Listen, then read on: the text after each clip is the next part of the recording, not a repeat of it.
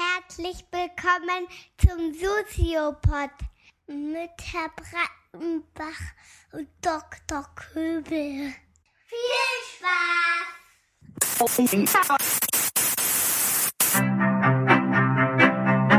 Man, man kann es nicht immer nebenbei laufen lassen, weil sonst verpasst man was.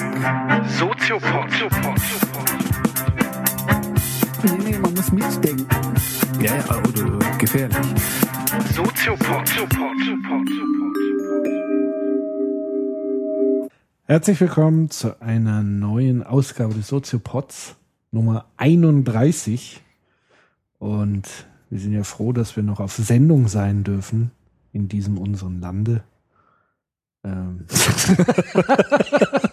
Was? Was? Wieso? Ja, ich weiß ja nicht. Ob wir irgendwie subversive Gedanken transportieren, die irgendwie schon abgehört werden, ausgefiltert. Man Ja. weiß es ja heutzutage nicht so.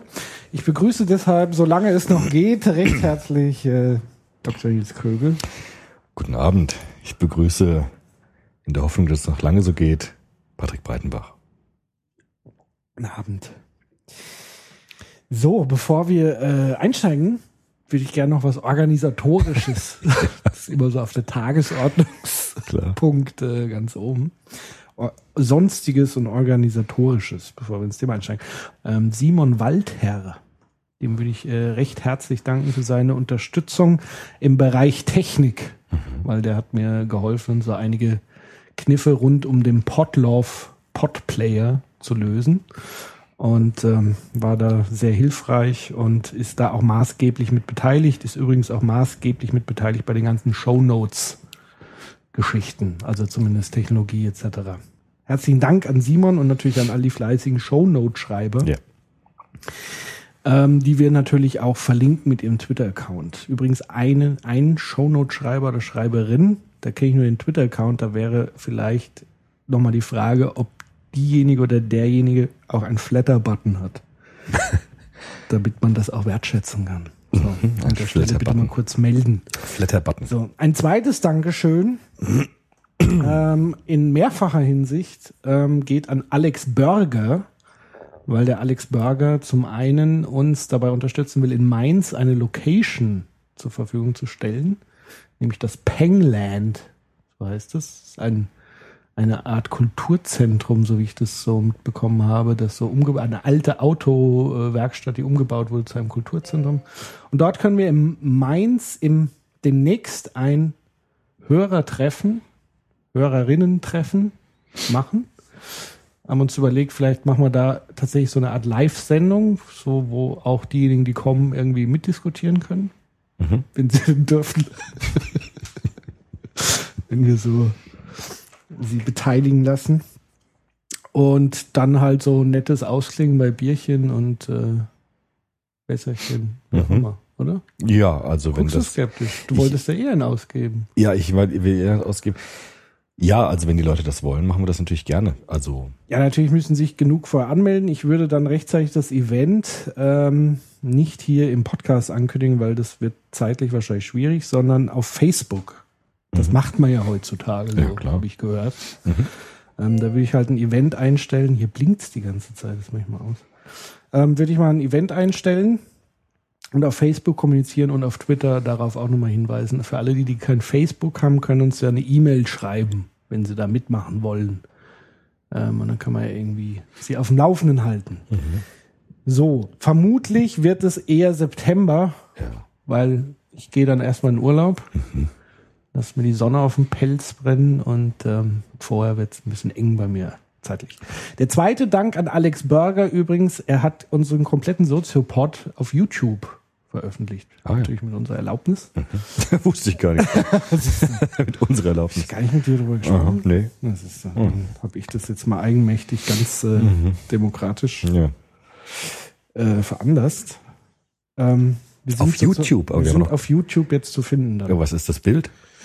Quasi das Episodenbild. Also. Okay.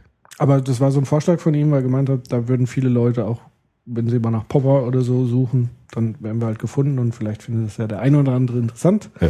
Idee fand ich gut und da er sich drum gekümmert hat, rührend, habe ich das dankend entgegengenommen und jetzt gibt es uns auch auf YouTube. Mhm. Herzlichen Dank, Alex. Im Gegenzug will er übrigens mit uns ein Interview machen. Aha. Das sollten wir dann auch tun. Ja, gut, klar. Mindestens. Ja. So. das war das Organisatorische fürs Erste. Es sei denn, du hast noch irgendwas loszuwerden. Nee, mir ist unglaublich warm. Ja. Es ist äh, stickig warm. Wir können das Fenster nicht aufmachen, weil es draußen zu laut ist. Das ein Klarinettenspieler. Straßenmusik vor den Cafés hier. Ähm, nö, ansonsten habe ich keine Ankündigungen zu machen. Es sind gerade Semesterferien, haben angefangen für mich. Und deshalb bin ich recht entspannt Naja, die Profs und freue mich auf die Sendung. Gut, Thema der Sendung, wie gesagt, ähm, passt voll in den Zeitgeist im Moment. Demokratie. Mhm. Und der Frage, leben wir in einer? In was für einer? Und wo führt uns die Reise in Zukunft hin? Wie immer beginnen wir mit einer Definition, Ja. traditionell. Was hast du uns denn Leckeres mitgebracht? Also ich bin äh, dankbarerweise für die heutige Sendung in den Besitz äh, gekommen von einer Vorlesung meines äh, Chefs, erst meins, Stefan Weyers. Ja. Der hat zusammen mit Meron Mendel, Meron Mendel ist ein Kollege von mir, der mit mir promoviert hat und der jetzt Leiter des Anne-Frank-Zentrums in Frankfurt ist. Sehr interessant auch.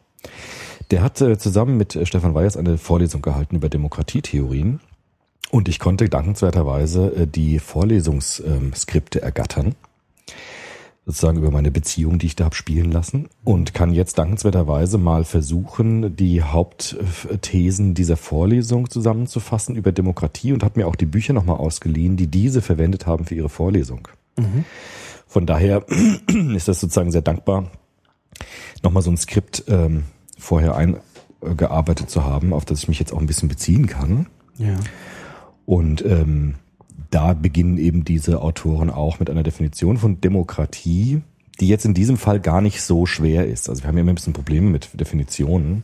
Bei Demokratie geht das eigentlich am Anfang zumindest relativ gut, weil äh, Demokratie, das weiß ja jeder, ist ein griechisches Wort, das sich aus zwei Wörtern zusammensetzt, nämlich aus Demos und Gratia. Und Demos äh, im Griechischen heißt das Volk und Gratia heißt die Herrschaft. Und deshalb ist äh, Demokratie übersetzt aus dem Griechischen die Volksherrschaft. Und diese sprachliche Bestimmung zeigt ja schon, wohin die Reise geht, wenn man über Demokratie spricht. Wir haben ja bei uns im Soziopod über Macht und Herrschaft von ein paar Folgen die Frage angeschnitten, wer soll herrschen oder wer soll regieren? Und in dem Wort Demokratie liegt ja schon die Antwort, die Demokratietheorien geben wollen, nämlich das Volk soll herrschen. Also nicht einer, auch nicht eine Gruppe, sondern mehr oder weniger alle. Mehr oder weniger. Ja, alle. ja, das ist sozusagen jetzt nochmal die Frage, was ist eigentlich das Volk? Wie bestimmt man das Volk? Und was heißt dann Volksherrschaft eigentlich dann im Prozess? Das heißt Demokratie, Volksherrschaft oder auch Herrschaft der Mehrheit, Herrschaft der vielen, das ist so die Begriffswolke, die dieses Wort Demokratie ähm, bildet. Im Zusammenhang gefällt mir übrigens die Definition, weil ich bin ja eher so auch in der Werbewelt groß geworden. Das finde ich so das griffigste fand ich von Thomas Paine, Ja. später auch von Lincoln, Abraham Lincoln aufgegriffen. Government by the people, of the people and for the people. Genau.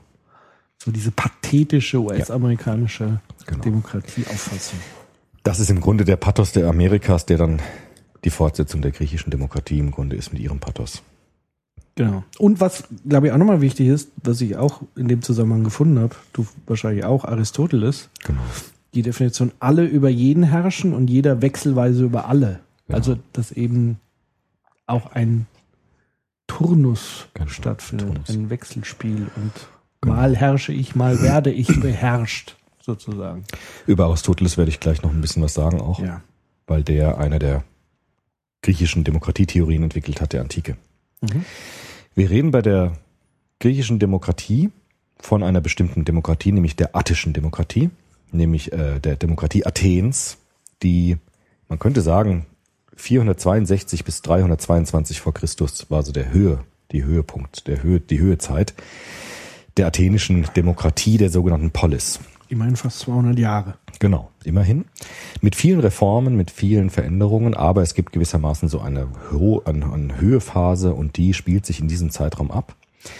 Und in der athenischen Demokratie geht es eben um die Polis, um Athen als den Stadtstaat Griechenlands, das Zentrum gewissermaßen der europäischen Kultur zur damaligen Zeit. Und dort sind eben die ersten wirklich ausdifferenzierten Formen von Demokratie zu finden.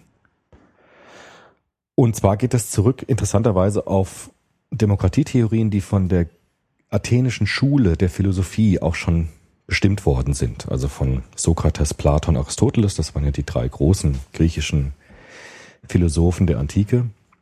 Und diese, vor allem Platon und Aristoteles, haben gesagt, dass eigentlich jede Lebensform, also jedes Lebewesen, in einer ihm optimalen Art zusammenlebt. Also Aristoteles hat gesagt, es ist so, dass manche Fische in Schwärmen unterwegs sind. Es ist so, dass Löwen nicht zufällig in Rudeln jagen, weil das die optimale Form der Kooperation für diese Lebensform ist.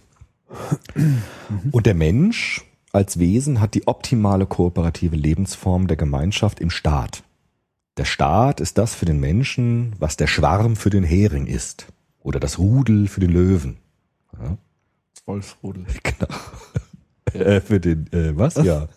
Was? Ja, genau. Ich musste jetzt nur an unsere äh, Laudatio mit der, Wolf Der Wolfsgesellschaft. Also das Rudel des Löwen, der Schwarm des Herings, der Staat des Menschen.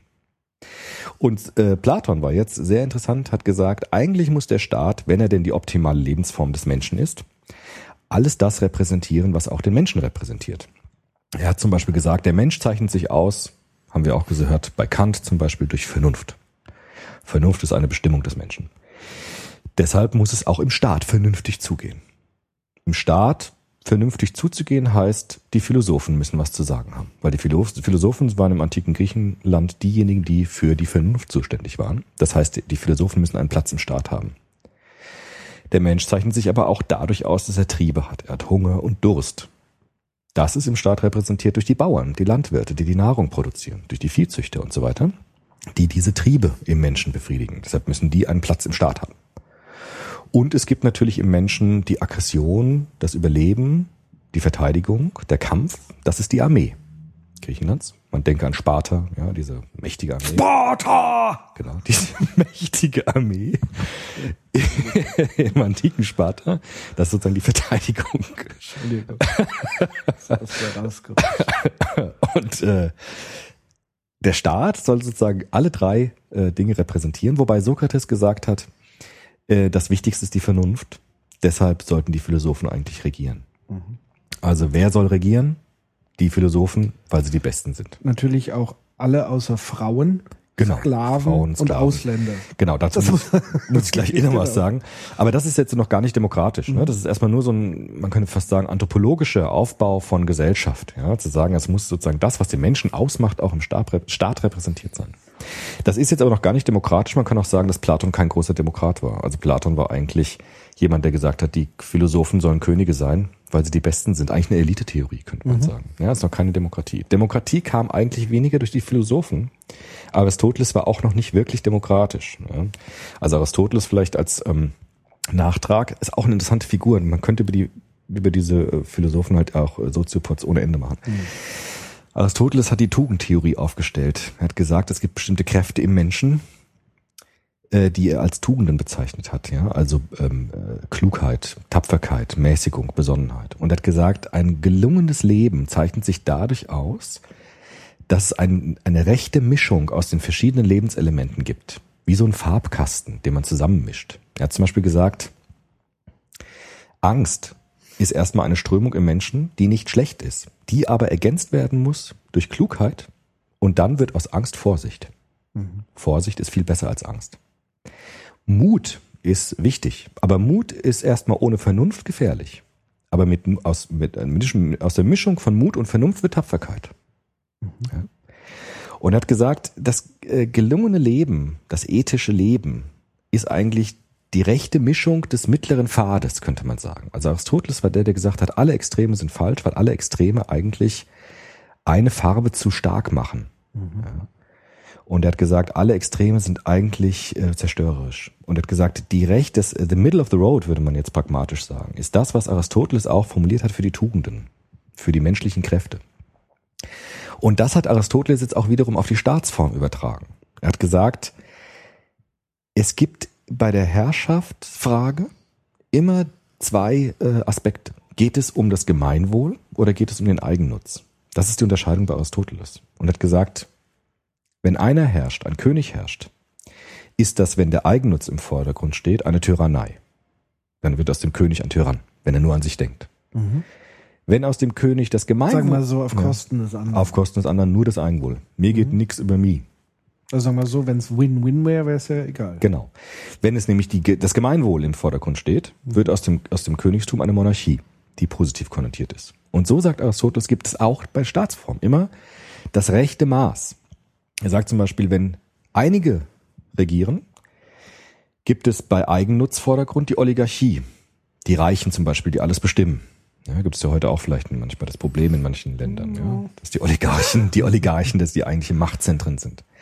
Wenn die einigen, das, die einigen äh, Herrscher das Gemeinwohl im Zentrum stehen haben, dann sind, ist es die Aristokratie, nämlich die Herrschaft der Besten, der Weisesten. Und jetzt sagt Aristoteles, bei der Demokratie ist es genauso. Er hat nämlich gesagt, wenn die Demokratie jetzt im Eigennutz steht, wird es eigentlich die Tyrannei der Armen und die Tyrannei des Pöbels, könnte man sagen. Und deshalb hat auch Aristoteles gesagt, eigentlich ist die beste Staatsform die, die das rechte Maß aus allen diesen Formen zusammenführt, und das ist die Politei bei Aristoteles, die sozusagen dann eine Mischung ist aus Aristokratie und Demokratie und äh, Monarchie. Ja? Und deshalb sind die Philosophen, also die großen Metaphysiker des, des, des Griechen, der griechischen Philosophie, eigentlich noch gar keine wirklichen Demokraten gewesen von ihrer Denkweise her. Das haben eigentlich eher andere Griechen gemacht, zum Beispiel Perikles. Perikles war ein Dichter und ein Staatsmann. Der hat gelebt von 490 bis 429 vor Christus. Ist ganz witzig, ne, dass das sozusagen vor der Zeitenwende rückwärts gezählt wird. Ne? Das wird dann immer Ja. jünger, aber gut, ist egal. Fiel mir jetzt so ein bisschen auf. Gut. Ja, ist halt so. Genau. Und Vor- der, der hat jetzt äh, viel stärker Demokratie eigentlich geprägt als die großen Philosophen der athenischen Schule. Der hat nämlich dieses berühmte Modell der athenischen Demokratie geprägt mit der Volksversammlung. Diese Volksversammlung, die jetzt alle männlichen Bürger über 18 Jahre besuchen können, und zwar nur die sogenannten Vollbürger Athens. Das heißt, es waren auch nicht alle, ja, sondern es waren Vollbürger. Also ich habe hier ein paar Zahlen Ja, bitte. vorbereitet. Ja, bitte. Falls du sie nicht Ich hab, hätte sie auch, aber. Jetzt- Ja. Ach, du hast sie auch. Na, mach du bitte. Ja. Also zu der Zeit äh, Perikles sprechen wir tatsächlich von 200.000 Einwohnern, Mhm. wovon 60.000 Männer sind, aber nur 30.000 Vollbürger. Mhm. Ähm, das heißt, der Rest waren Frauen, Sklaven oder wie hieß es? Me Medoken? Metüken? Mit Türken. Das sind Also die quasi die Ausländer. Ausländer, Genau. heutigen sozusagen. Die Umwohner, also die sozusagen außen. genau, die Bezirk leben. nicht ursprünglich dort waren, aber dort leben, Mhm. arbeiten. Genau. So wie heute. Halt auch. Ähm, ja, das so zu den Zahlen. Genau. 100.000 Sklaven. Über 100.000 Sklaven. Die keinerlei Rechte hatten. Die nicht Vollbürger waren. Ja. Die auch nicht wählen durften, die auch nicht zur Vollversammlung durchgehen durften. Ja. Also diese berühmte Vollversammlung Athens Ja. ist eigentlich äh, den Vollbürgern vorbehalten. Das war, wie du richtig sagst, so 30.000 bis 40.000 Männer. Ja. Genau. Und äh, die durften aber in die Vollversammlung, in die Volksversammlung Mhm. und konnten Gesetze äh, äh, beschließen, politische Entscheidungen, vor allem Krieg. Das, die Demokratie Griechenlands ist oftmals aus Krisen auch her- hervorgegangen, weil man gesehen hat, wenn wir Krieg führen, ist das nur dann Rückhalt in der Gesellschaft, äh, dann nur dann äh, groß, wenn die äh, das mitbestimmen dürfen, ob es Mhm. Krieg gibt oder nicht. Das war einer der Gründe, warum die Volksversammlung über Kriege entschieden hat. Also was ich in dem Zusammenhang auch hochinteressant fand, also ich habe jetzt nur ein bisschen über die Athener Demokratie, weil die ja so als Idealbild, Mhm. habe ich mir gedacht, die gucke ich mir mal genauer an. Ähm, was ich da interessant fand, dass zum Beispiel Wirtschaft völlig isoliert war davon. Also Wirtschaftspolitik gab es nicht in der Volksversammlung oder überhaupt in der Politik hatte Wirtschaft nichts zu suchen. Also sowas, was wir heute kennen wie Sozial- und Wirtschaftspolitik, gab es da nicht. Also Eukos, die Wirtschaft, die Ökonomie war strikt von der Polis getrennt. Genau. In dem Zusammenhang eigentlich auch ganz interessant, Mhm. weil natürlich ähm, ja darüber dann nichts entschieden wurde. Genau. Also so von wegen Gerechtigkeit und so weiter. Genau. Sozial. Genau. Ja, und da gab es dann verschiedene Reformen auch und ähm, dieser Perikles war eben derjenige, der diese Vollversa Volksversammlung und das Volksgericht und so weiter, das sind unter seinen Reformen vor allem, äh, hat, hat sich diese, hat sich das ausgeprägt. Ja. Ja. Was man hier schon sieht, ist, dass es auch so etwas gibt, was man später dann ausdifferenziert Gewaltenteilung nennt. Also auch den alten Griechen waren irgendwie schon klar, dass diejenigen, die das Gesetz machen, in der institutionellen Versammlung irgendwie unterschieden sein müssen von denen, die dann richten auch. Das können zwar dieselben Leute sein, aber es muss irgendwie auch eine zeitliche und örtliche Trennung von diesen Sphären geben. Ja. Wobei am Anfang war es ja noch nicht. Am Anfang war es noch eins, genau. was ich vor allen Dingen da spannend fand, ist, dass äh, per Losverfahren die Richter, äh, Mhm. also irgendwie 6000 Richter Genau. gab's und jeder durfte sozusagen mal Richter sein. Ja, so ist es. Genau. Also in wichtigen Fragen in der Volksversammlung ähm, mussten mindestens 6000 anwesend sein, damit ein Beschluss gefasst werden konnte. War so eine Mindestanwesenheit. Mindestens 40 Mal pro Jahr musste das geschehen. Und ähm, jeder Vollbürger hatte Stimm- und Rederecht. Ja. Aristoteles hat auch gemeint, eigentlich muss jeder Bürger so erzogen werden, dass er vor der Volksversammlung sprechen kann. Also seine Stimme muss so kräftig sein, dass er vor mindestens 6000 Bürgern reden kann und von jedem gehört wird. Was ja heute in der Zeit der Massenmedien nochmal ganz interessant wird, weil das ja auch so ist, aber ganz anders technisch. Ja. Also das würde ich tatsächlich dann nachher, wenn man in die Neuzeit, also das fand ich einen ganz spannenden Punkt, dieses, also die Wirkungsweise von partizipativer Demokratie, also Mhm. wo ich wirklich ein wichtiger Bestandteil des politischen Systems ist, Mhm. ob und wie es Auswirkungen hat auf die Bildung. Mhm. Also weil erst dann macht politische Bildung ja Sinn, weil ich dem einen Sinn gebe, mich politisch zu bilden, Genau.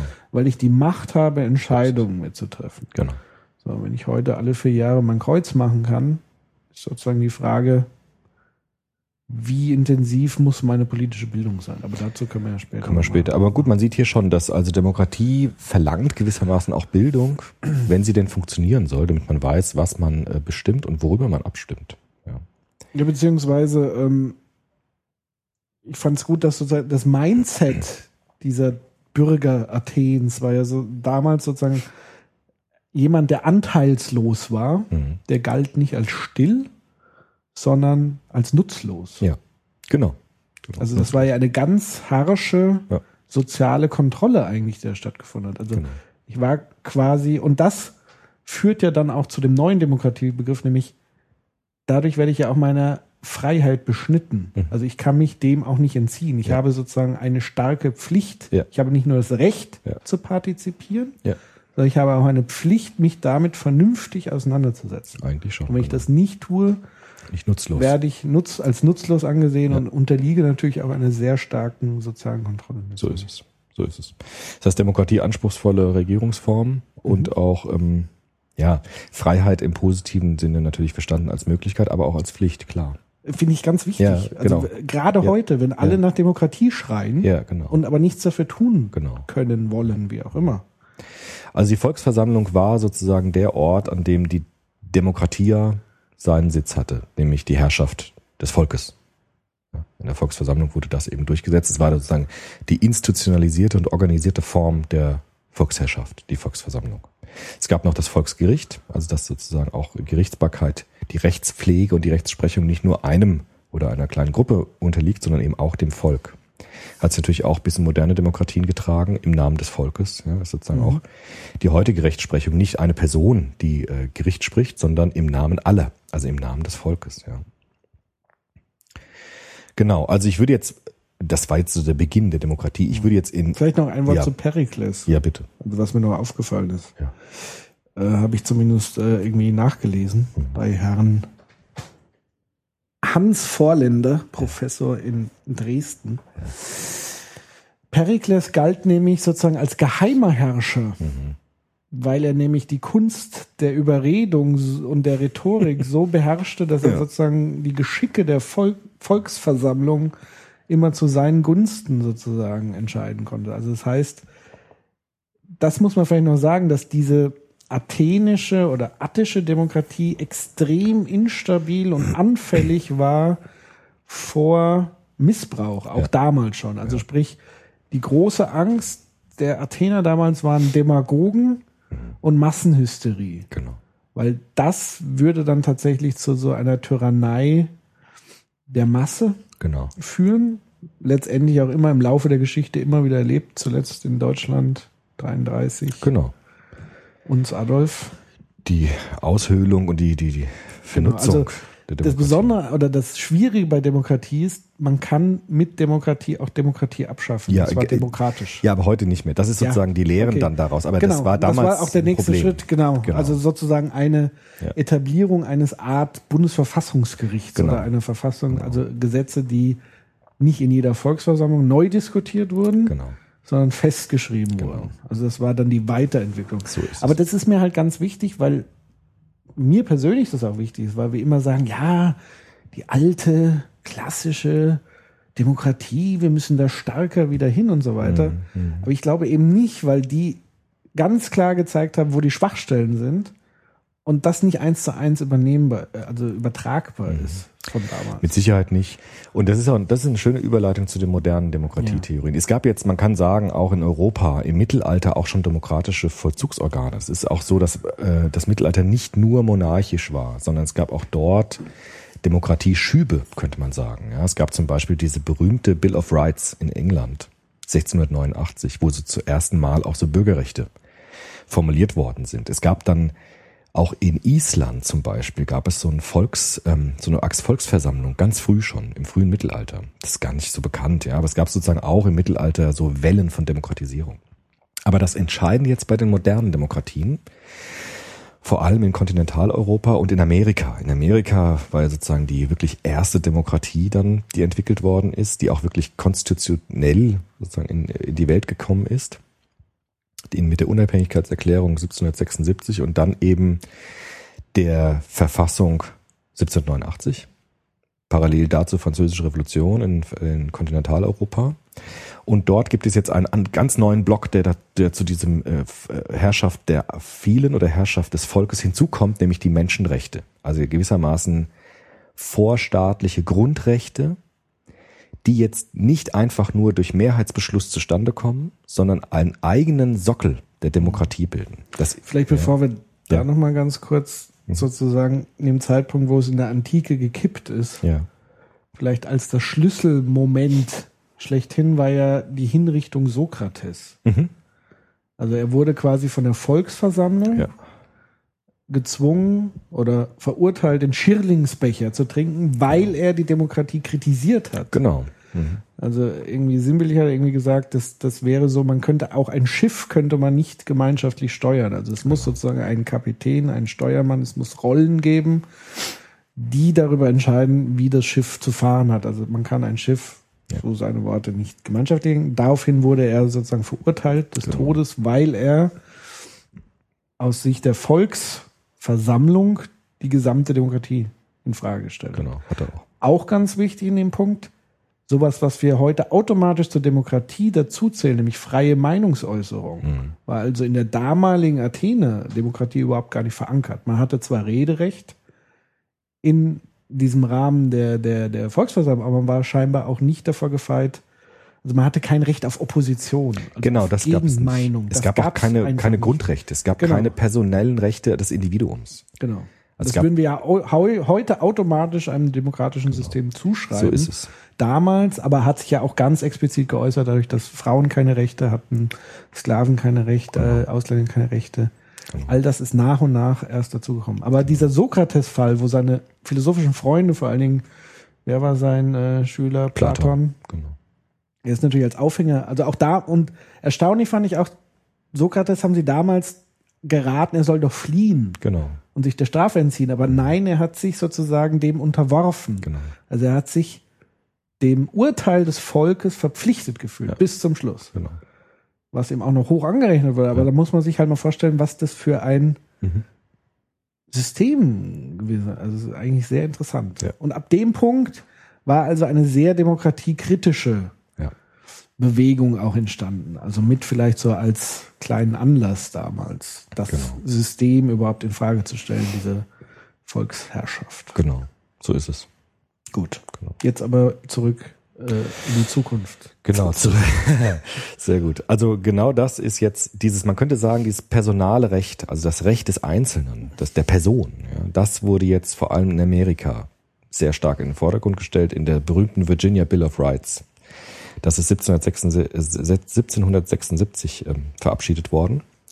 Und das ist etwas, was, glaube ich, bis heute eine ganz starke Wirkung hat. Nämlich diese Grundrechte, die dort verlesen worden sind. Ich würde es einfach gerne mal vorlesen, Ja, die ersten beiden Artikel, weil das ist, äh, da läuft mir immer so ein frommer Schauer den Rücken runter. Ja, echt. Ja, weil, Das weil ich glaube, das ist wirklich etwas, was Darf ich mir heute. noch ein Kaltgetränk dazu holen? Ja, selbstverständlich. Aber ich meine keine Pause. Jetzt zur Hopfenkaltschale, die, ähm, Genau, Hopfenkaltschale, wunderbar. Also Virginia Bill of Rights, Ja. Paragraph 1. Alle Menschen sind von Natur aus in gleicher Weise frei und unabhängig und besitzen bestimmte angeborene Rechte, welche sie ihrer Nachkommenschaft durch keinen Vertrag rauben oder entziehen können, wenn sie eine staatliche Verbindung eingehen. Und zwar den Genuss des Lebens und der Freiheit, die Mittel zum Erwerb und Besitz von Eigentum und Erstreben und Erlangen von Glück und Sicherheit. Ja, Das ist sozusagen die Fokussierung auf die Person. Ja. Also jedes einzelne Leben hat gewissermaßen ein angeborenes Recht auf Freiheit, Leben, Eigentum. Das ist erstmal von Amerika, das ist sozusagen fast der Mythos Amerikas, diese Grundrechte deklariert zu haben. aber auch Sklaven galten damals nicht als Menschen. Wie? Das ist auch wahr. vorstellen? Das ist auch wahr. Allerdings, ja, dann gab es ja dann auch diese Bürgerkriege später zur Sklavenfrage und so weiter. Damals noch nicht. Aber das ist halt immer das Schöne an so Definitionen wie ja klar, Menschen und dann ja klar. sind es halt keine. Zweitens, Ja. alle, jetzt wird's demokratisch. Alle Macht ruht im Volke und leitet sich folglich von ihm her. Das ist griechisch. Die Beamten sind nur seine Bevollmächtigten und Diener und ihm jederzeit verantwortlich. Das ist jetzt das Erbe Athens, könnte man sagen, der zweite Punkt. Was mir aber wichtiger erscheint, ist der erste Punkt, der jetzt neu ist.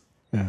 Durch die französische Revolution Kontinentaleuropas, durch dieses, durch dieses, äh, was der Hans Joas beschreibt, Sakralisierung der Person, durch die Erfahrung, dass jede Person, jeder Einzelne ein unbedingten, unbedingtes Recht auf Leben und Freiheit hat, ist die Demokratie er, ergänzt oder erweitert worden um die Frage nach Menschenrechten und Grundrechten. Das ist der zweite große Pfeiler. Es geht nicht nur darum, dass die gesamte Staatsgewalt vom Volk ausgeht. Also wer soll herrschen? Alle sollen herrschen. Das ist das eine. Aber das andere ist, bevor wir anfangen damit, muss erstmal klar sein, dass jeder diese Grundrechte besitzt. Ja. Und das erscheint mir das wirklich Neue zu sein an den modernen Demokratien. Diese Kopplung einerseits, alle Macht geht vom Volk aus und verbunden damit die Grundrechte, die einen Naturstatus besitzen und damit fortstaatlich sind. Ja, und wie gesagt, ein Stück weit dieses, diese individuellen Freiheit nach oben zu setzen. Also Genau. in der Antike war eher dieser Kollektivgedanke. Mhm. Ähm, hat sich ja zum Beispiel auch dahin geäußert, ähm, dass man zum Beispiel ja, damals gab es äh, sogar schon Diäten. Ja, Bei genau. die wurden quasi bezahlt, Ja, genau. dass sie an Sitzungen beinehmen, um einfach diesen Ausgleich an sozialen Verhältnissen herzustellen. Also wer arm war, wurde bezahlt, ganz normal wie alle anderen, dass er eben politisch sich beteiligen konnte. Also da war alles sehr auf gleich ausgerichtet, gleicher Level. Und das ist ja nochmal eine Stufe weiter, dass man sagt, das Individuum hat, es geht so in Richtung, jeder ist seines Glückes Schmied. Genau. Also jeder muss so die gleichen Voraussetzungen, aber dann darf ja jeder das sich so entfalten, wie er es persönlich Genau. für richtig hält. Und damals war aber, glaube ich, eher so im Sinne des Kollektivs Mhm. und nicht im Sinne des Individuums. So das ist ist, glaube ich, auch nochmal ein großer Unterschied. So ist es.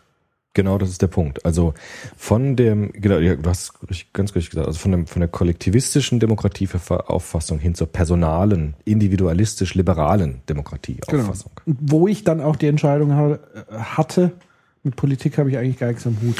Genau, auch das wäre also da ich mich raus denkbar. und äh, so ist es. meine Freiheit ist frei von Pflichten Genau. in der Hinsicht zu sein. Genau. Ja. Und jetzt, das wäre sozusagen jetzt der Übergang von der, also antiken, ja, also ganz grob jetzt geschichtlich gesprochen, von der antiken Demokratie hin zur amerikanischen individual-liberalen Demokratie. Ja. Was mich jetzt, wir können jetzt ewig weiter diskutieren über konkrete Demokratieformen. Ja, wir haben ja Zeit, also in Frankreich natürlich Demokratie, in Deutschland hochinteressant, wie sich die Demokratie entwickelt hat. Ja, 1848 der erste Versuch, der gescheitert ist. Nationalversammlung hier in Paulskirche in Frankfurt. Luftlinie von mir irgendwie 500 Meter. Hm. Dann wieder der Rückfall in die Monarchie, ja. Man könnte fast sogar sagen Tyrannei von so verrückten Kaisern wie Wilhelm und so, der den Krieg verursacht hat, den Ersten Weltkrieg. Dann dieses Problem der Weimarer Verfassung in Deutschland, ja, wo man versucht hat, möglichst viel der antiken Demokratie-Idee zu verwirklichen, aber dann genau dieses Problem bekommen hat, was du auch schon in der griechischen Demokratie äh, gesehen hast, dass die Demokratie da wehrlos war. Also sie konnte unterhöhlt und unterlaufen werden von antidemokratischen Kräften. Das heißt, man konnte die Prinzipien der Mehrheitsbeschlüsse verwenden, um die Grundlagen der Demokratie selbst äh, zu entziehen, was die Nazis dann ja getan haben. Ja, beziehungsweise wer sozusagen die Fähigkeit besaß, der Demagogie, und da waren die Nazis ja meisterhaft. Ich verweise da auf unseren Propaganda-Podcast. Ja. Meister der Propaganda. Also auch das ist natürlich ähm, Demokratie ohne Propaganda ist natürlich auch nichts. Mhm. Also äh, sagen wir so, die Propaganda erhält erst dann einen Sinn, wenn es sowas gibt wie Demokratie. Finde ich auch interessant. Mhm. Ja. Ja, klar. Weil ohne klar. Ja, klar, du brauchst du keine. Natürlich. Du brauchst hast ja keine, Einflüsterer des Königs, aber keine Legitimierungsgrundlage für deine Macht. du brauchst genau. auch keine Medien Nee. und so weiter. Genau, so ist es. Gut. Das stimmt. Da waren Könige mehr oder weniger beliebt, aber nicht legitimationsbedürftig. ne? Das hat sich dann in Frankreich geändert durch den Sturz des Adels und der Klasse ähm, des Königs und des, des Hochadels. Jetzt kann man sagen, die Amerikaner waren da in ihrem Demokratiebegriff etwas weiter, ja, durch ihre frühe Erklärung der Menschenrechte. Ich glaube, dass dieser Begriff Menschenrecht, dass der ganz zentral ist im Zusammenhang mit Demokratie. Weil in der Weimarer Verfassung eben ein Element gefehlt hat, das gesagt hat, es muss als Basis der Demokratie etwas geben, was die Demokratie wehrhaft macht. Nämlich sich wehren zu können gegen antidemokratische Prozesse. Das ist das ist sozusagen das große Paradoxon demokratischer Vollzüge, dass sie äh, für alles tolerant ist, außer gegen die Intoleranz gegen die Grundlagen der Demokratie. Das ist das, was dann nach dem Zweiten Weltkrieg die moderne bundesrepublikanische Demokratie gemacht hat. Zu sagen, also wir können Toleranz jeder Meinung entgegenbringen, außer einer, nämlich die die Grundlage der Toleranz selbst abschaffen will, nämlich die Grundrechte der Dem- Demokratie. Und das ist sozusagen etwas gewesen, was in der Weimarer Verfassung gefehlt hat. Dass man durch Mehrheitsbeschlüsse, die Weimarer Verfassung war ja einer der demokratischsten Verfassungen überhaupt. Also es gab immer die Möglichkeit einer direkten Beteiligung der Bürger. Es gab immer Vetorecht. Es gab einen unheimlichen Schutz von, vor Minderheiten. Ja, also der Minderheitenschutz war ganz groß. Es gab unglaublich viele demokratische Mitbestimmungsmöglichkeiten, die aber dann antidemokratische Kräfte von links und rechts genutzt haben, um die Demokratie selbst abzuschaffen. Und das ist sozusagen ein ganz wichtiger, moderner Prozess gewesen in der Demokratiegeschichte. Erinnert mich halt an diesen Spruch, jedes, jeder, jedes Volk verdient die Herrschaft. nee, wie ging das? Bekommt die Herrschaft, die es verdient, oder wie? könnte man sagen. Aber nun gut, da kommen natürlich dann auch andere Faktoren. Die Weltwirtschaftskrise war so groß, der Hunger war groß. Es gab Hungertode in Deutschland, kann man sich heute gar nicht mehr vorstellen. Und dann gab es die großen Demagogen der Nazis, die die Demokratie einfach abgeschafft haben. Aber nicht mit Gewalt, durch, äh, durch äh, Putsch, das hat ja Hitler am Anfang versucht, sondern durch Demokratie. Also sozusagen die demokratischen Vollzüge gegen die Demokratie selbst gewandt haben. Und das ist sozusagen das große Trauma der deutschen Demokratie gewesen, der Weimarer Zeit, auf die man dann stark reagiert hat in der neuen demokratischen Verfassung nach dem Zweiten Weltkrieg. Ja. Die natürlich auch dann von Amerikanern beispielsweise sehr stark mitgeprägt worden sind und von Engländern und Franzosen, die dann sozusagen das auch implementiert haben, diese wehrhafte Demokratie, die meines Erachtens in, in der amerikanischen Verfassung schon früher drin sind und die haben irgendwie da ein stärkeres Gespür auch dafür gehabt, glaube ich. Ja. Ja. Deshalb bin ich immer noch Fan der amerikanischen Demokratie, auch wenn man das heute gar nicht mehr sagen darf. Aber ich finde diese Grundsätze dieser Virginia Bill of Rights finde ich sozusagen uneinholbar immer noch. Ich glaube, zum Teil würden sich wahrscheinlich auch die Gründerväter Gut, jetzt das- im Grab rumdrehen. Das kann man dann auch, müssen wir gleich nochmal diskutieren, was davon übrig ist, ja. Aber sozusagen diese Grundidee, also zu koppeln die Mehrheit des Volkes, also die, die Herrschaft des Volkes mit den Grundrechten, das ist sozusagen die kolossale Idee der modernen Demokratie gewesen. Was mich jetzt in der Vorbereitung auch nochmal an den Skripten der Vorlesung interessiert hat, die ich da bekommen habe, ist jetzt die Frage nach den Demokratietheorien. Ja? Also man könnte jetzt ja ewig historisch weitermachen. Ich glaube, das langweilt ein bisschen. Weiß ich nicht. Ja, also Mich jetzt nicht. mich jetzt irgendwie schon. Aber gut. Wir können auch nochmal, also es gibt zum Beispiel jetzt unterschiedliche Demokratieformen. Es gibt natürlich jetzt ganz große Unterschiede zwischen amerikanischer Demokratie und deutsch-bundesrepublikanischer Wie du Demokratie. darstellen kannst, Ja. würde mich das schon Ich bin jetzt kein Experte dafür. Ja, aber mal natürlich, So also was man jetzt Deswegen langweilig. Nein, weil ich habe sozusagen von der anderen Seite aufgezogen. Ja. Also es gibt jetzt verschiedene Demokratiebegriffe, die unterschiedliche Sachen in den Fokus stellen. Gut, dann machen wir das einfach so. Man kann sagen, es gibt Demokratietheorien, die eher deskriptiv orientiert sind, die beschreiben, was ist. Ja, Frankfurter Schule, die bösen Zungen von Adorno hätten gesagt positivistische Theorien, ja, die jetzt gar nicht danach fragen, ob Demokratie gut oder schlecht ist, ob das sein soll oder nicht, sondern einfach nur zu schauen, wie konstruiert Demokratie verfahrensmäßig ihre Mehrheiten und so weiter. Ja. Und da kann man jetzt sehen, dass im Vergleich von verschiedenen Demokratien, amerikanische Verfassung, bundesrepublikanische Verfassung, französische, englische Verfassung und so weiter, dass es da Unterschiede gibt, aber es bestimmte konstitutive Einheiten auch gibt. Also es gibt bestimmte Ähnlichkeiten, die in allen Demokratien eigentlich auftauchen müssen, wenn sich diese Gesellschaften demokratisch nennen. Ja.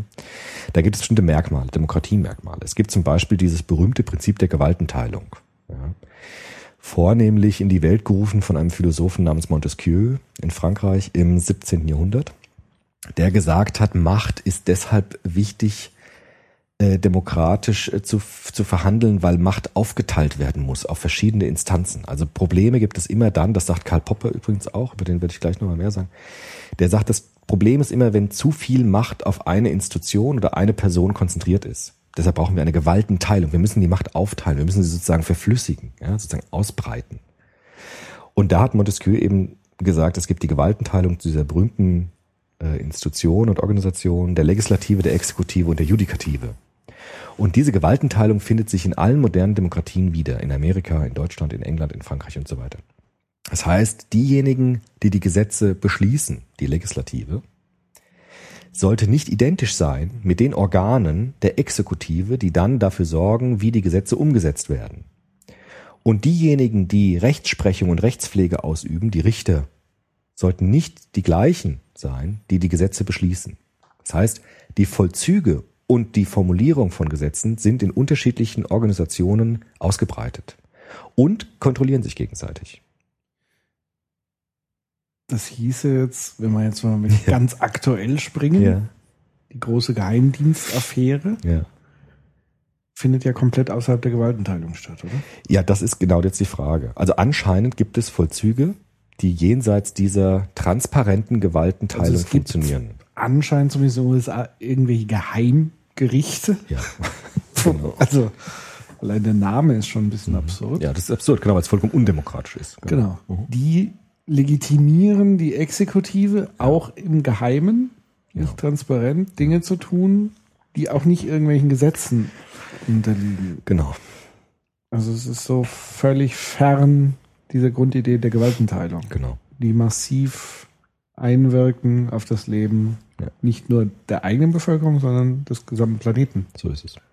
Das ist diese große Krise, die jetzt entsteht durch diese Informationen, die wir bekommen von Einzelpersonen. Ne? Das ist sozusagen das Ja. Unheimliche. Es sind keine Institutionen, die sich offenbaren, sondern es sind, sind sozusagen Verräter in Anführungsstrichen. Das ist ja wie in der Monarchie. Ja? Ja, das sind ja auch keine richtigen, ich sag mal jetzt, also zum einen finde ich es, also es sind ja keine richtigen staatlichen, also das sind ja so Grauzonen. Genau, sind Also die Grauzonen. NSA ist so eine Genau. Grauzone. Ja, ja. Plus die NSA beauftragt privatwirtschaftliche Ja, genau. Unternehmen, Ja.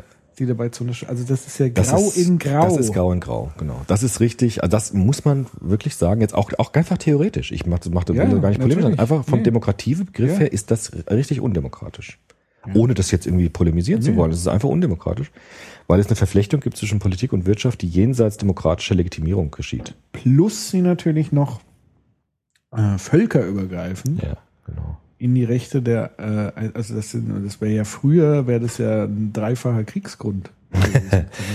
Aber nochmal zurück vielleicht zu diesen Demokratie-Merkmalen. Also Merkmal eins wäre Gewaltenteilung. Merkmal zwei wäre das, was ich eben gesprochen habe, Grundrechte. Ja, unveräußerliche Grundrechte, die auch mit Mehrheitsbeschlüssen nicht abschaffbar sind. Ja, bitte. Ja, was? Auch da darf ich wieder einen aktuellen Bezug. Ja, Dieser Edward Snowden, ja, ja, ja, also der Verräter, ja. für den anderen Held. Das habe ich vor, vor der. Post, vor der Post, vor der Post sprechen mich alte Damen an. Ja. Ältere Damen. Mit, es fällt mir gerade. Vor der Post. Ich gehe zur Post und möchte einen Brief einwerfen. Ja.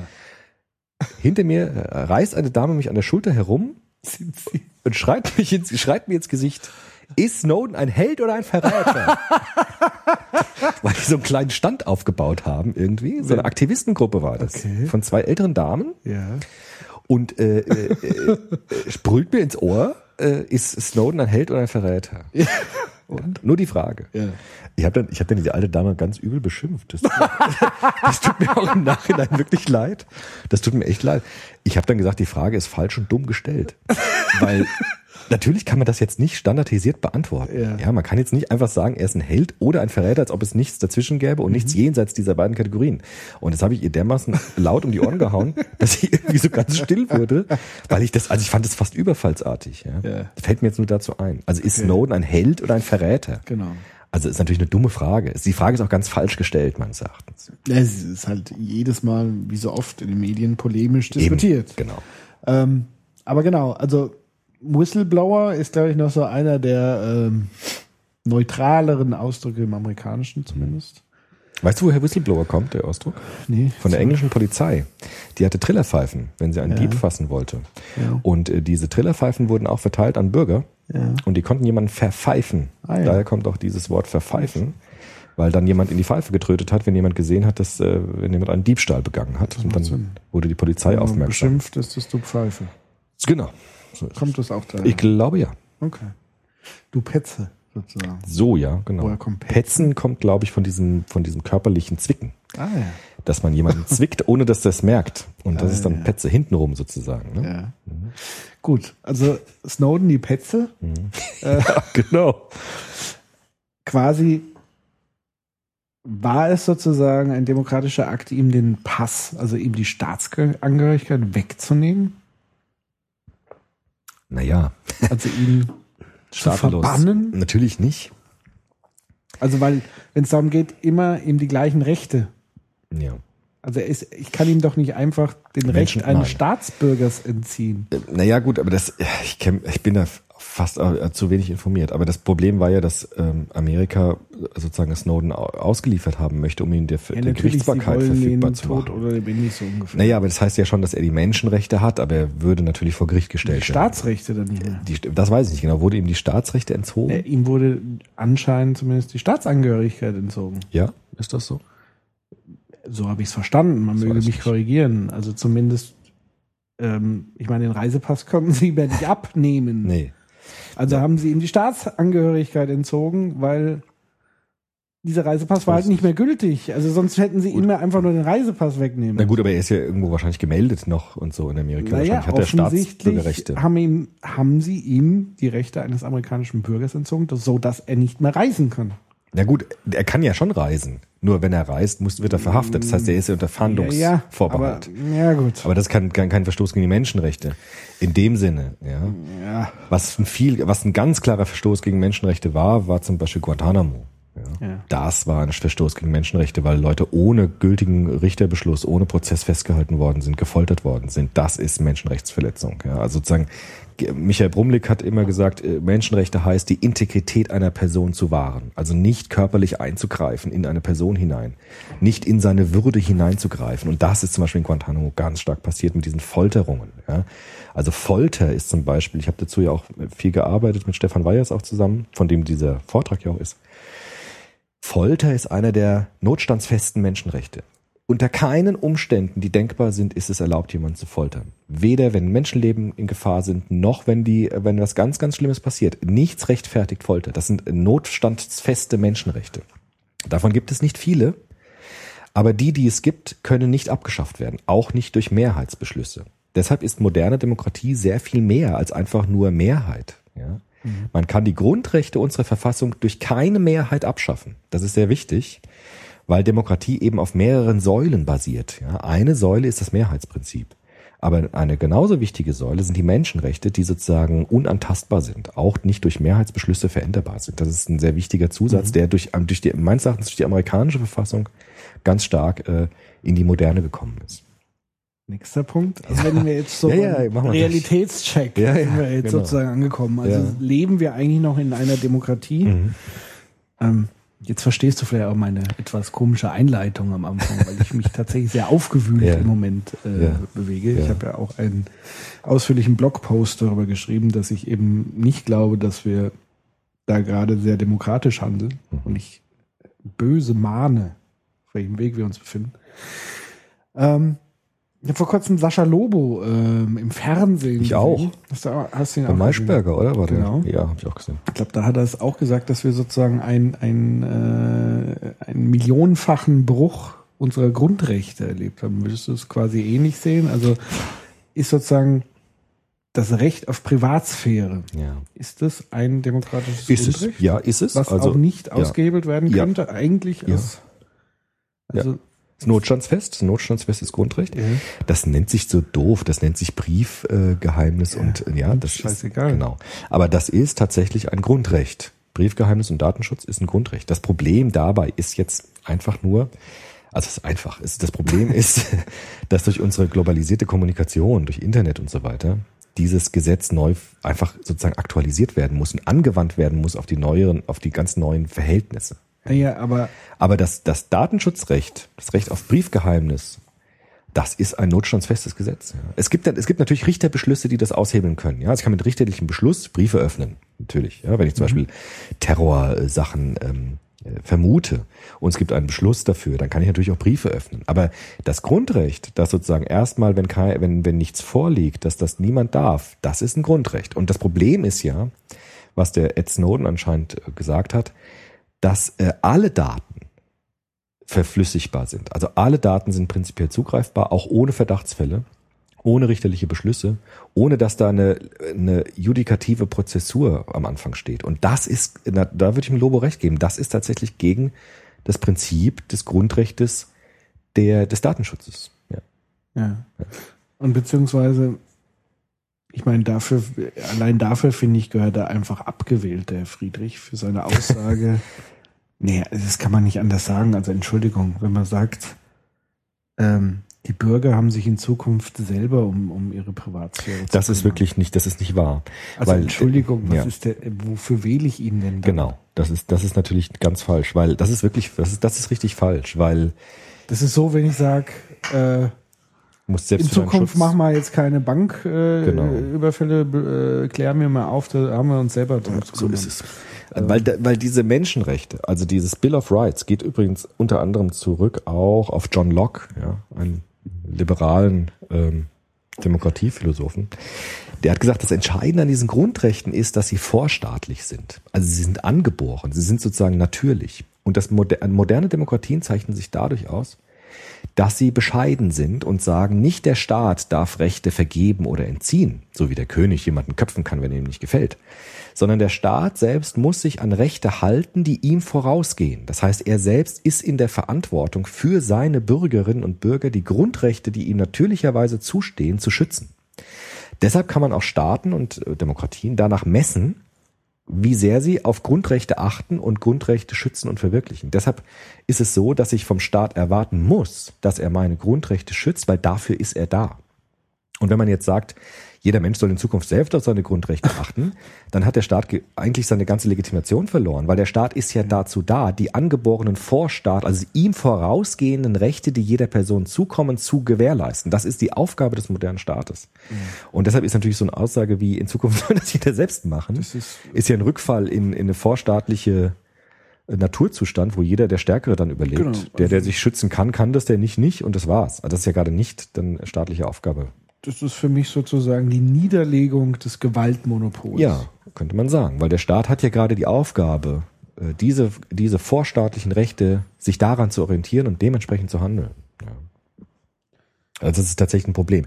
Was jetzt diese Diskussion mit diesen Daten ähm, angeht. Naja gut, aber Moment. Ja. Also ich finde das schon nochmal ein Unterschied. Das habe ich auch in, in meinem Blogpost, weil ja immer wieder jetzt äh, quasi das Argument kommt, wir machen uns ja eh alle äh, nackig im, im Netz und geben Dinge, den ganzen äh, Services wie Google, Facebook, Apple, äh, Preis und freiwillig und so weiter. Ja, natürlich, das machen wir freiwillig. Das heißt, Ja. wir, wir knipsen, äh, wenn wir es vielleicht auch nicht durchlesen, aber wir, wir machen Haken bei den AGBs.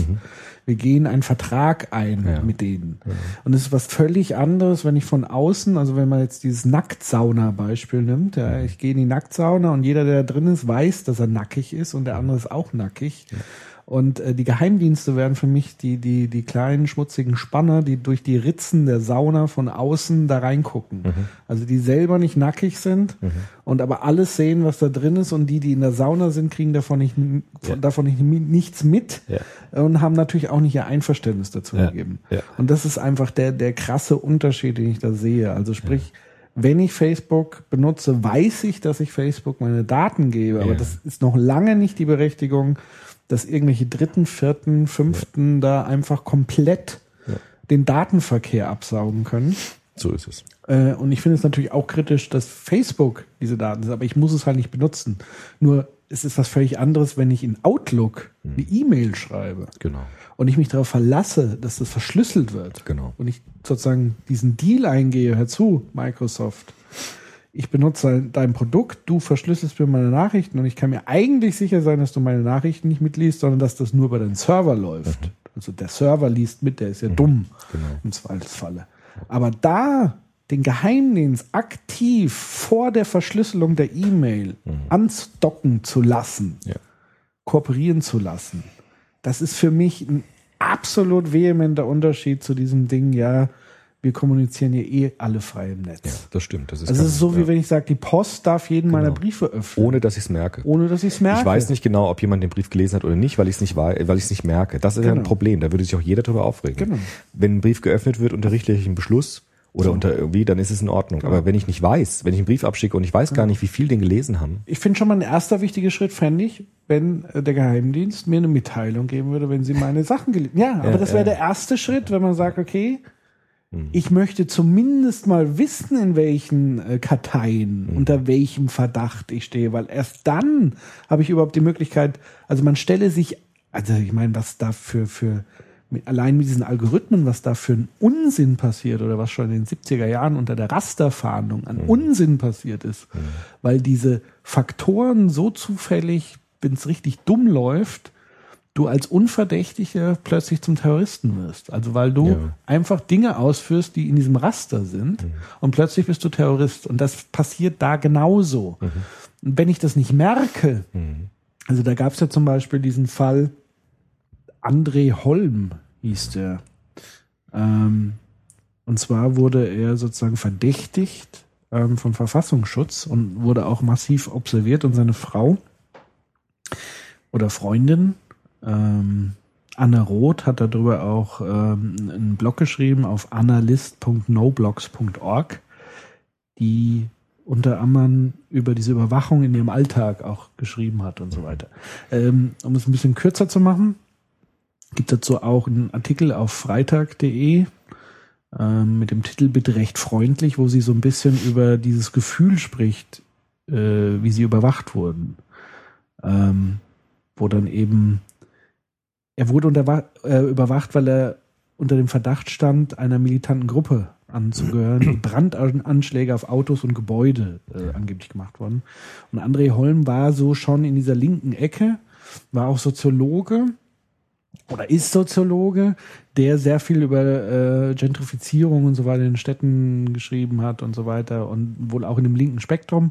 Aber irgendwie geriet er sozusagen in diesen Dunstkreis oder in diesen Verdachtsmoment hinein und wurde dann tatsächlich massiv überwacht. Also er wurde sozusagen als Terrorverdächtiger geführt. Ähm, und wer diesen Bericht mal durchliest, dem wird es wirklich Angst und Bange, ähm, was da passiert wurde. Also die Telefone abgehört, Fotos aus dem Garten, Kameras etc. pp. Das war also gar nicht mehr so lustig und schön.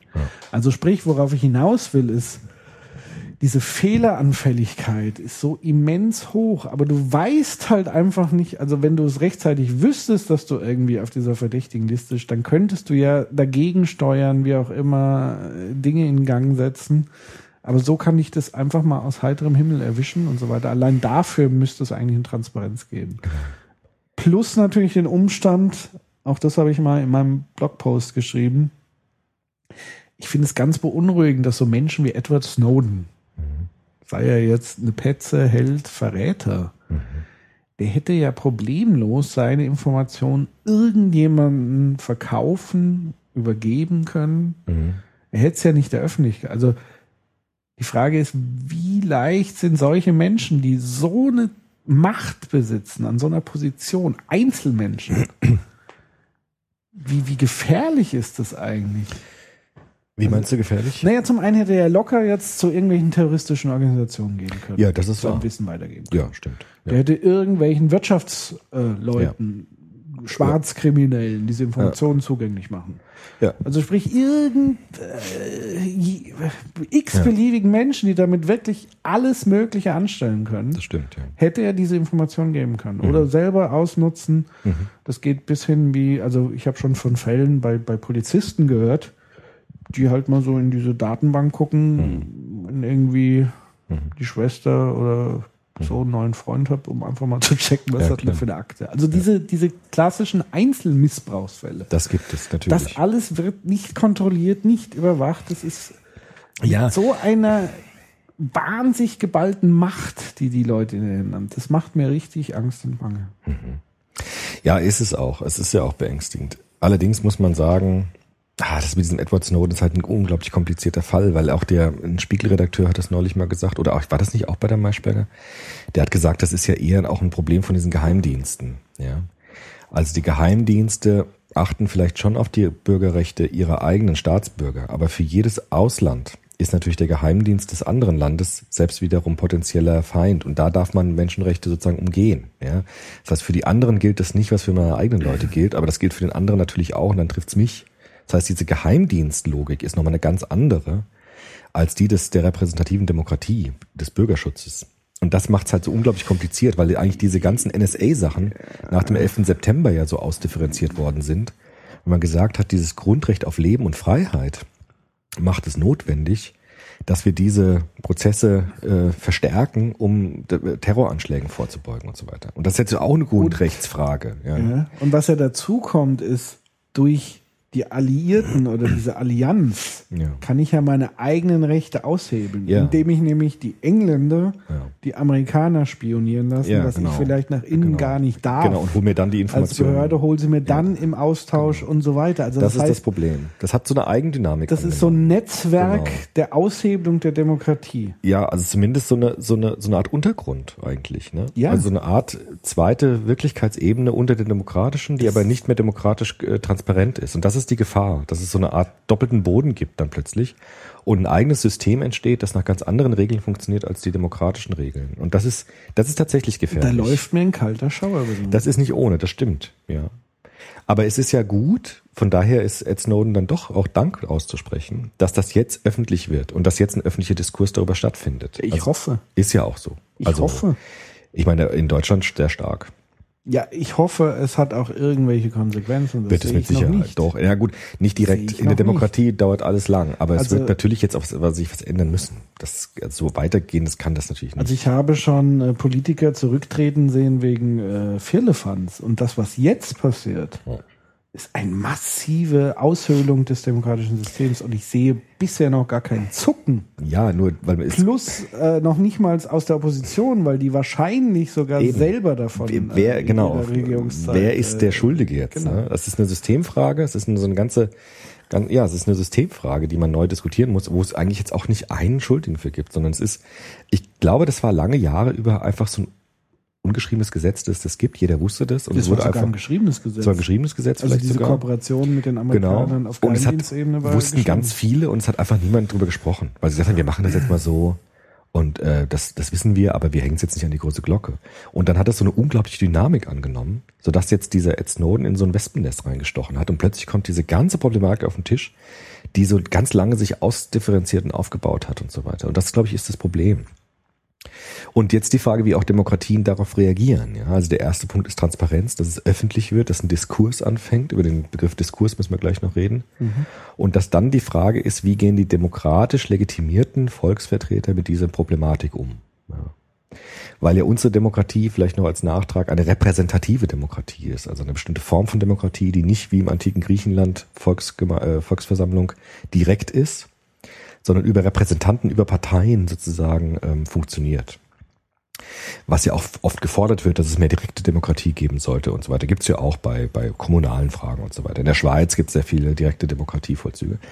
Aber die Frage ist, welche Angebote die Repräsentanten, das heißt sprich die Parteien, jetzt anbieten als Lösung des Problems, sodass ich als Bürger jemanden wählen kann, dessen Konzept für dieses Problem mich überzeugt. Und das ist natürlich jetzt erstmal ein Prozess, der entstehen muss dazu. Ja, bisher hat es noch niemand formuliert. Nee, Noch nicht mal die Piraten, wo man jetzt Nee, weil das ist- könnte, äh, puh. das ist echt sehr, sehr komplex. Und dazu müssen jetzt erstmal Gesetzesvorlagen gemacht werden. Oder nicht Gesetzesvorlagen, sondern erstmal äh, äh, sozusagen äh, parteiliche Vorschläge gemacht werden, welche Gesetze man machen könnte, für die man dann eintreten kann. Und das ist sozusagen jetzt der Beginn, glaube ich, von so einem demokratischen Prozess, jetzt dieses Problem zu lösen. Klingt ein bisschen idealistisch, aber das wäre jetzt der Gang des demokratischen Verfahrens zur Lösung eines solchen Problems. Na gut, ich sehe das, glaube ich, noch ein bisschen pragmatischer. Also ich sehe das ja in erster Linie mal, auch wenn es für viele ja jetzt nichts Neu nicht Neuland ist. ähm, also was mich ja stört, oder extrem nervt, also es ist ja ein immenser Vertrauensbruch, Mhm. der jetzt stattgefunden Ja. hat. Also ich habe mein Vertrauen der Regierung übertragen, dass sie in meinem Sinne Mhm. die Geschinke dieses Landes lenkt Und meine Grundrechte war meine Grundrechte wahrt und schützt. Auf das ist Fall. definitiv Ja. mit Füßen getreten worden. Lange Jahre offensichtlich mit vollem Wissen und Bewusstsein. Es kommt jetzt so Salamischeibchenartig, kommt so immer stückweise die Wahrheit. Mal wird gesagt, das hat irgendwie zehn Terroranschläge verhindert. Dann war es, hm, das waren ja nur die Überlegungen dahingehend. Dann waren es wieder sieben. Also so dieses, also ich weiß einfach nicht, haben die einfach wirklich keine Ahnung oder verkaufen sie mich für dumm? Und ich weiß nicht, was ich schlimmer finde. Ich weiß nicht, ob es nicht noch was Drittes gibt. Ich meine, Was wäre denn das dritte? stell dir vor, Ja. es wäre ein Terroranschlag geschehen. Und die hätten später gesagt, wir hätten es ja, wir haben es ja gewusst oder wir hätten es ja wissen können, wenn wir das angezapft hätten. Das haben wir aber nicht gemacht, weil es gegen die Grundrechte verstößt.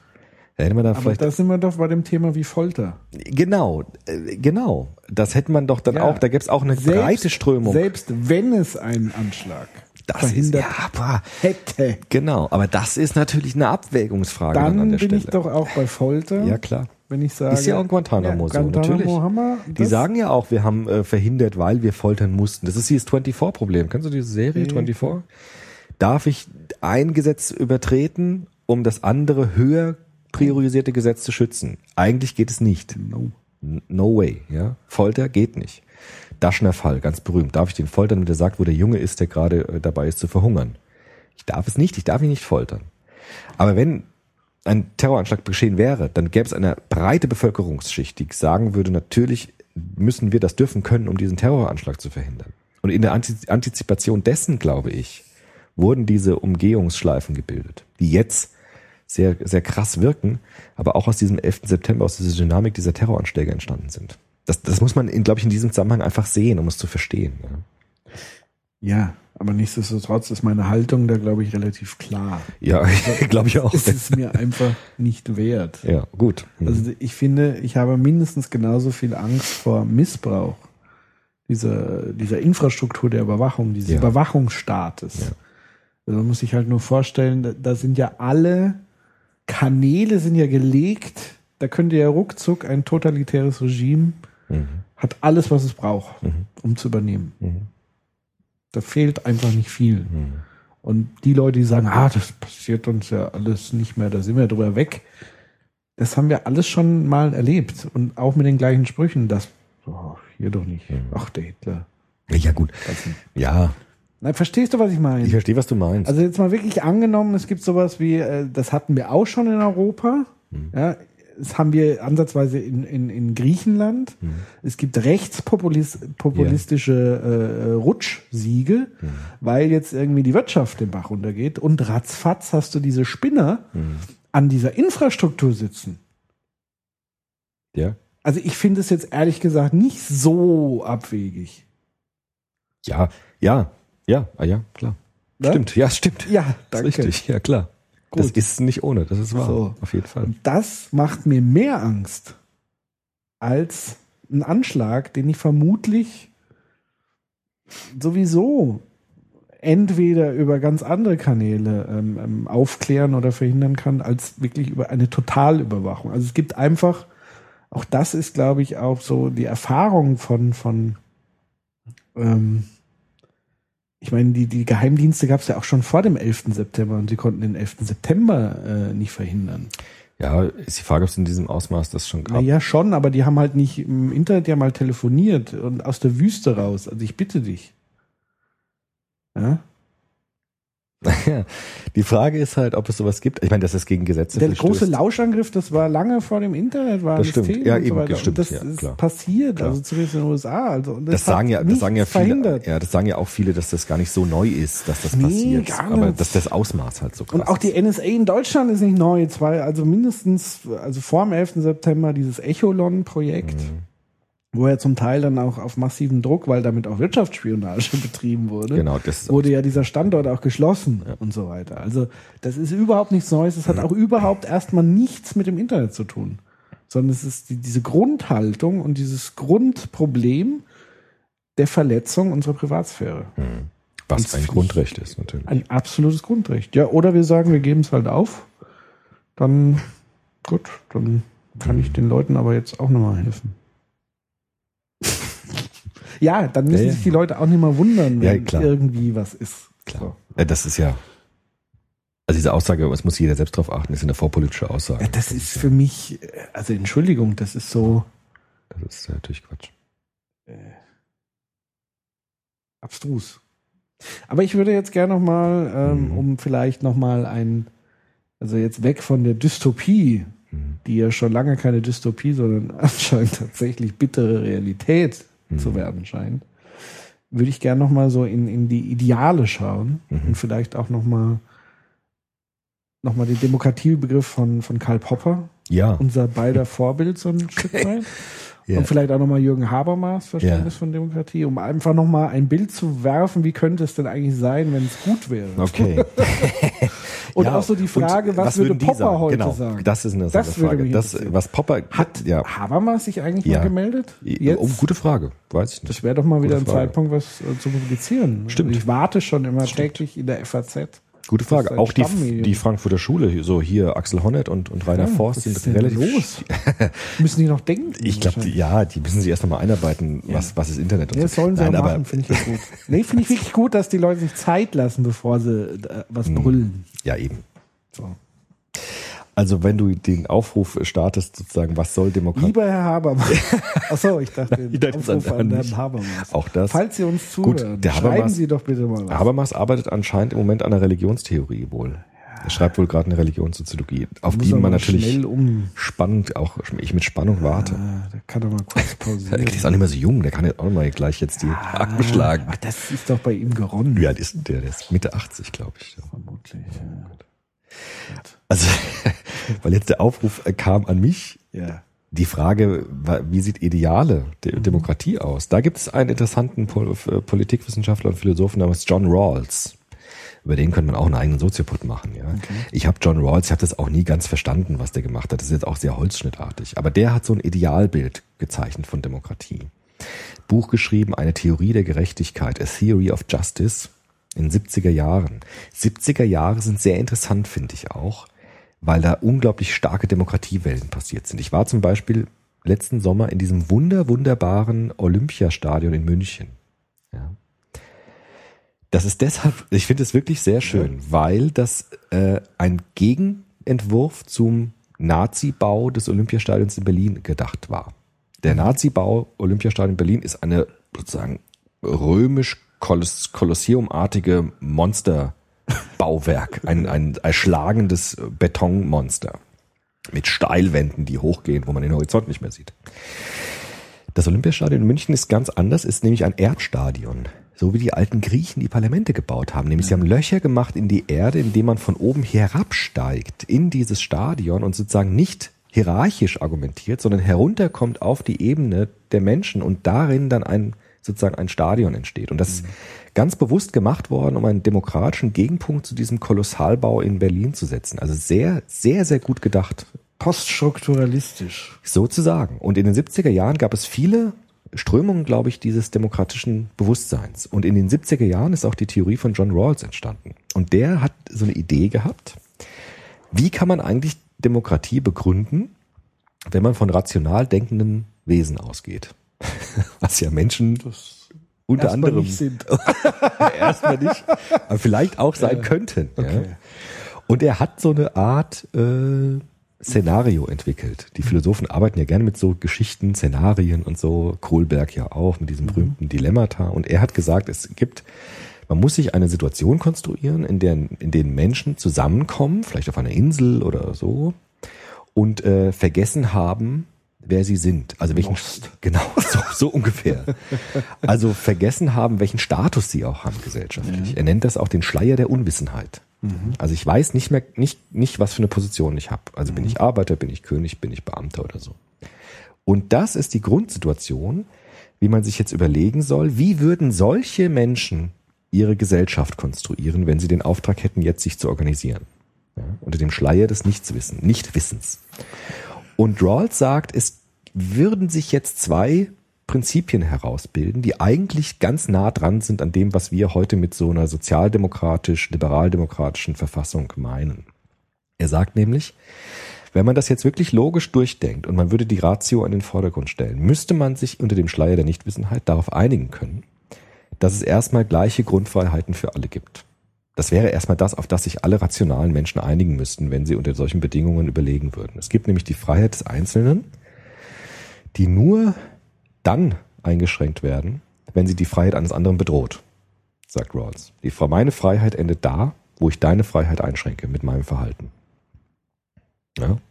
Also ich kann alles machen, nur das nicht, was deine Freiheit einschränken würde. Das ist erstmal so ein Grundprinzip, auf das man sich einigen können müsste, wenn man unter rationalen Bedingungen fragt, wie man zusammenlebt. Das heißt, wenn ich jetzt rauche und ich habe einen Nichtraucher und der raucht Ja. den qualmt den voll. Und es ist ist erwiesen, ein Konflikt. es ist erwiesen, das schadet meiner Gesundheit. Ja, selbst wenn es sagen. nicht erwiesen wäre, sondern es stört mich. Gut, dann müsste man eine Einigung finden, dass wir dann, oder genau, ja, Oder genau. ich esse Knoblauch. ja, dann müsstest du auch vielleicht rausgehen einfach. Also an ein Zimmer essen. Ja, so. aber das sind ja so diese Konflikte, Ja, die dann stattfinden. genau, und genau. Ähm, also es, äh, es gibt ja keinen objektiven Begriff von wann berührt deine Ja. Freiheit meine Freiheit. Das ist eine prozessuale ja, das ist Sache. ja völlig verschiedene Wahrnehmungen. Aber prinzipiell, aber prinzipiell Ja, ist sozusagen Freiheit immer nur dann sinnvoll, wenn sie nicht die Freiheit des anderen einschränkt. ja, das ist dann Weil es eine gegenseitig, no, no man is an island. genau, also die gegenseitig bedingte Freiheit heißt, die einzige Grenze meiner Freiheit ist deine Freiheit. Wenn Plus äh, Toleranz. Ja, Also Freiheit ohne Toleranz Genau. ist sozusagen Genau. auch schwierig. und die Toleranz endet dann, wenn sie Toleranz gegen Intoleranz ist. Also man muss intolerant gegenüber den Intoleranten sein. Das ist die Grenze der Toleranz. Ich kann gegen alles tolerant sein, außer gegen die Intoleranz. Das ist das gleiche Prinzip. Naja. Das ist das gleiche Prinzip. Also ich kann gegenüber allem tolerant sein, außer denjenigen, die die Toleranz selbst abschaffen wollen. Abschaffen. Oder in Frage stellen. Ja. Das ist dieses berühmte Beispiel mit, ich meine, wenn du mir eine runterhaust, ja, kann ich das ja tolerieren. aber du Oder nicht. schränkst meine Freiheit ja dadurch ein. Also wenn ich sage, ich habe Freiheit, dir eine runterzuhauen, deshalb mache ich das einfach, ist das natürlich nicht in Ordnung, weil du meine Freiheit ja damit extrem einschränkst. Aber ich könnte das auch tolerieren, dass du mir eine runterhaust. Und wäre, wäre ich da nicht intolerant? Wenn ich dem zustimmen, wenn ich dem zustimmen würde, wäre das nicht meine Als Freiheitseinschränkung. Konstruktivist muss ich da ein bisschen. Ja, äh, ist ja eine Konstruktion. Ja, ja, Das ist eine natürlich. Konstruktion. Ja, klar. Ja. Ich meine, Sadomaso, Genau, das wäre ja keine Einschränkung der ja Freiheit. Ja, das ist ja auch, Geschichte. das wäre ja auch nicht, äh, nicht verboten. Ja. Ist es ja auch nicht. Ist ja auch in unserem Staat nicht. Also muss es sozusagen eine gegenseitige Ja, genau. äh, Einigung geben. Weil es Ja, gibt genau. nicht die oberste objektive Aber als Regel. Das ist Prinzip, als. Prinzip ist es doch genau das Nein, Gleiche. das Prinzip ist völlig, also es, auch selbst das Prinzip ist verhandelbar. Nein, Doch. ich kann nichts machen. Sadomaso ist, glaube ich, das beste Beispiel. ja, Sadomaso in, ist in der Zweierbeziehung. Zustimmung zu einer Gewalttat oder einer anderen Tat, Ja, wenn die aber nicht aber gegen nicht meine Freiheit geht. Bist du quasi raus. Also Genau. Wäre sozusagen das Genau. Grundprinzip, Gewalt anzuwenden, würde nicht, Nein, aufheben. genau, das Gewalt geht nicht um Gewalt. Es geht Sondern es darum, geht um- dass die Freiheit des anderen eingeschränkt wird. Okay. Und das wird's ja bei Zustimmung nicht, nur wenn der andere das nicht will. Aber Freiheit, ja gut. Weißt du? Wie gesagt, Also- Freiheit ist immer nur eine Sache der Definition. Es ist immer ein Aushandeln. Inhaltlich schon, aber strukturell nicht. Also strukturell Mhm. könnte man sagen, ist das ja, das gut. Bleiben wir mal Das ist- abstrakt. als Fußnote nochmal dieses alte Problem pädagogischer Art und Weise. Ich als Sozialpädagoge würde auch sagen, mit Nazis diskutieren. Ja? Die Nazis sagen immer, warum darf ich nicht sagen, äh, der Holocaust gab es nicht, das ist eine Meinungsfreiheit. Du bist doch für Meinungsfreiheit. Ja. aber Die Meinungsfreiheit endet natürlich da, wo ich sozusagen die Freiheit des anderen massiv einschränke und das Prinzip der Meinungsfreiheit selbst in Frage stelle. Und dagegen kann ich natürlich vorgehen, ohne gegen die Meinungsfreiheit zu verstoßen. Das ist dieser alte dumme Trick, den Rechtsradikale immer anwenden, zu sagen, ihr sagt immer Meinungsfreiheit, dann sage ich meine Meinung, da seid ihr dagegen. Also seid ihr doch auch gegen die Ja, Meinungsfreiheit. das Problem ist, das, ja, das, wenn, das ist wenn einfach man ihnen falsch. sagt, sie sind einfach dumm, dann kriegt man auf die Fresse. Ja. Das ist ja das Problem. Das ist auch das Problem. Weil wenn sie dummes Zeug reden, ist das ja nicht das Problem, sondern wenn man ihnen sagt, Ja. du redest dummes Zeug und dann hauen sie Das ist sowieso das, Das ist das Problem. Problem. Aber das Argument ist falsch, weil Toleranz heißt, Intoleranz, intolerant gegen die Intoleranz zu sein, äh, Intoleranz zu sein. Also meine Toleranz hört da auf, wo ich eine Position habe, die die Toleranz selbst Ja. wiederum Ich angreift. glaube, das sehe ich ein bisschen anders, weil Gut. auch selbst Toleranz und Intoleranz sind jederzeit, und das ist übrigens auch ein, ganz wichtige Erkenntnis, warum Demokratie überhaupt entstanden ist, ist nämlich der Glaube, dass Dinge neu formbar sind. Dass es kein Schicksal gibt. Ja?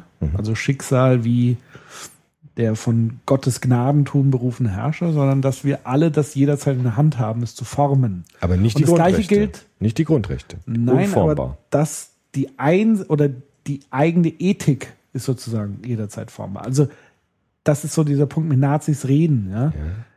Wenn ich mich dem verweigere, habe ich zumindest nicht die Chance genutzt, ja, das sie zu versuchen zu das ist wahr. überzeugen, dass sie Fall. eigentlich mal die Perspektive wechseln Natürlich. könnten, um zu sehen, dass sie da vielleicht eher falsch liegen. Absolut. Das Nur, meine ich. Also das ist Fall. jederzeit formbar. Also auch Toleranz und Intoleranz.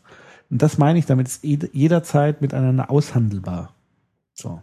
ja, Aber jetzt zurück zur Insel. Insel, also abstrakten Seele. einerseits sagte Rawls, ich gleiche Grundfreiheiten für alle, Mhm. sei denn die andere Freiheit des anderen wird eingeschränkt, in Klammern. Zweite Sache, auf die man sich einigen würde, wäre, wenn es soziale Ungleichheiten gibt, was wahrscheinlich nicht verhinderbar ist, ja, Ja. dann muss es so sein, dass auch der, der am wenigsten begünstigt ist in einer Gesellschaft, es besser hat, als wenn diese Verfassung nicht existieren würde. Also der am ganz unteren Ende der Kette in der sozialen Ungleichheit muss trotzdem noch besser dran sein als unter jeder anderen denkbaren Gesellschaftsbedingung. Ja? Das heißt, ich muss eine Gesellschaft so einrichten, dass auch der Letzte davon profitieren kann, dem es am schlechtesten geht. Davon profitieren? Dem Und den als den größtmöglichsten anderen. Vorteil geben. Also ich muss den letzten, dem schlechtesten, den es am schlechtesten geht, den größtmöglichsten Vorteil geben in einer, in dieser Gesellschaft. Sonst ist eine Gesellschaft ungerecht. Wenn es sozusagen eine Gesellschaft geben würde, in dem es dem Schlechtesten besser gehen könnte, dann ist die Gesellschaft dann besser. Also dem, dem Schlechtesten muss es in diesem Gesellschaftsmodell noch am vorteilhaftesten gehen. Das heißt, Das, das entsteht schlechteste, das schwächste Glied. immer jemand, der dann das schwächste Glied Das wird. lässt sich nach Rawls wohl nicht vermeiden. Also er sagt, Ja. soziale Ungleichheiten sind wohl nicht vermeidbar. Aber sie müssen so beschaffen sein, dass ähm, dem letzten Glied sozusagen dann, also dem, dem es schlechtesten geht, trotzdem noch der größtmöglichste Vorteil zukommt. Im Vergleich zu allen anderen Möglichkeiten, sich gesellschaftlich zu organisieren. Ja. Ja, das wäre dann sowas wie soziale Marktwirtschaft wahrscheinlich oder so eine Art Sozialsicherung und so weiter. Schwierig. Ja, erzähl mal. Rawls ist ja auch kritisiert worden, auch Ja, von, zu von es, ist funktional kaputt. Nein, überhaupt nicht. Es herrscht auch, sagt Rawls, in einer solchen Gesellschaft, die diese rationalen Individuen unter dem Schleier der Unwissenheit konstruieren, faire Chancengleichheit. Alle Güter müssen prinzipiell allen offen stehen. Das wäre der dritte Punkt. Also Freiheit, Grundfreiheit, Wohlstandsverteilung möglichst optimal, möglichst mal optimale Verteilung von Wohlstand, auch für den, und das misst sich immer an dem, dem es am schlechtesten geht und faire Chancengleichheit. Möglichst alle Güter müssen prinzipiell allen offen stehen. Ich muss Zugang haben zu allen Möglichkeiten, die die Gesellschaft bietet. Ein bisschen wie ein Buch von Hannes Jennecke oder so. Was? Wieso? also das ist die Theorie Ja, der Gerechtigkeit das- von John Rawls. Dass ja, er sagt, das also super. er sagt, Gerechtigkeit ist Äh, Fairness. Ja, es muss fair zugehen. Also es muss, ja. wenn es Ungleichheit geht, bemisst sich das immer am schlechtesten, wie es dem geht. Ja, das ist schon. Es muss Grundfreiheiten gesagt, geben, ist die, die so- nur begrenzt werden durch die Freiheit des anderen. Ich habe schon verstanden. Und es muss Chancengleichheit geben im Sinne von möglichst freien Zugang zu den verfügbaren Gütern einer Gesellschaft. Ich habe es verstanden. Ich würde es ja auch so unterschreiben. oder Nur also. ich äh, bezweifle sozusagen, dass das irgendwie irgendwas mit Realität zu tun hat.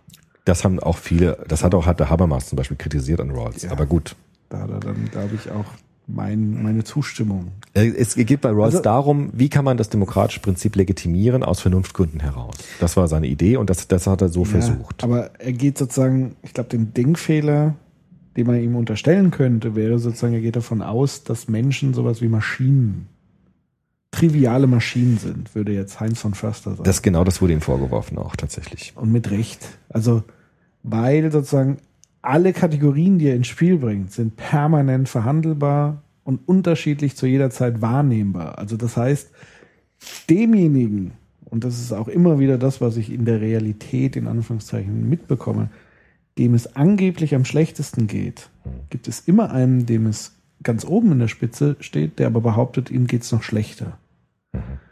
Also ähm, ganz viele Geschichten so erlebt, so wirklich gut betuchte Menschen, die genauso rumjammern äh, wie ein Hartz-IV-Empfänger, so ungefähr, so meine Altersvorsorge und so weiter. Dabei hat er seine Schäfchen schon im Trockenen, so ungefähr. Also das heißt, diese Wahrnehmung, wie geht's mir in Relation zu anderen, kann man eigentlich nur objektiv von außen bewerten, aber das macht ja niemand.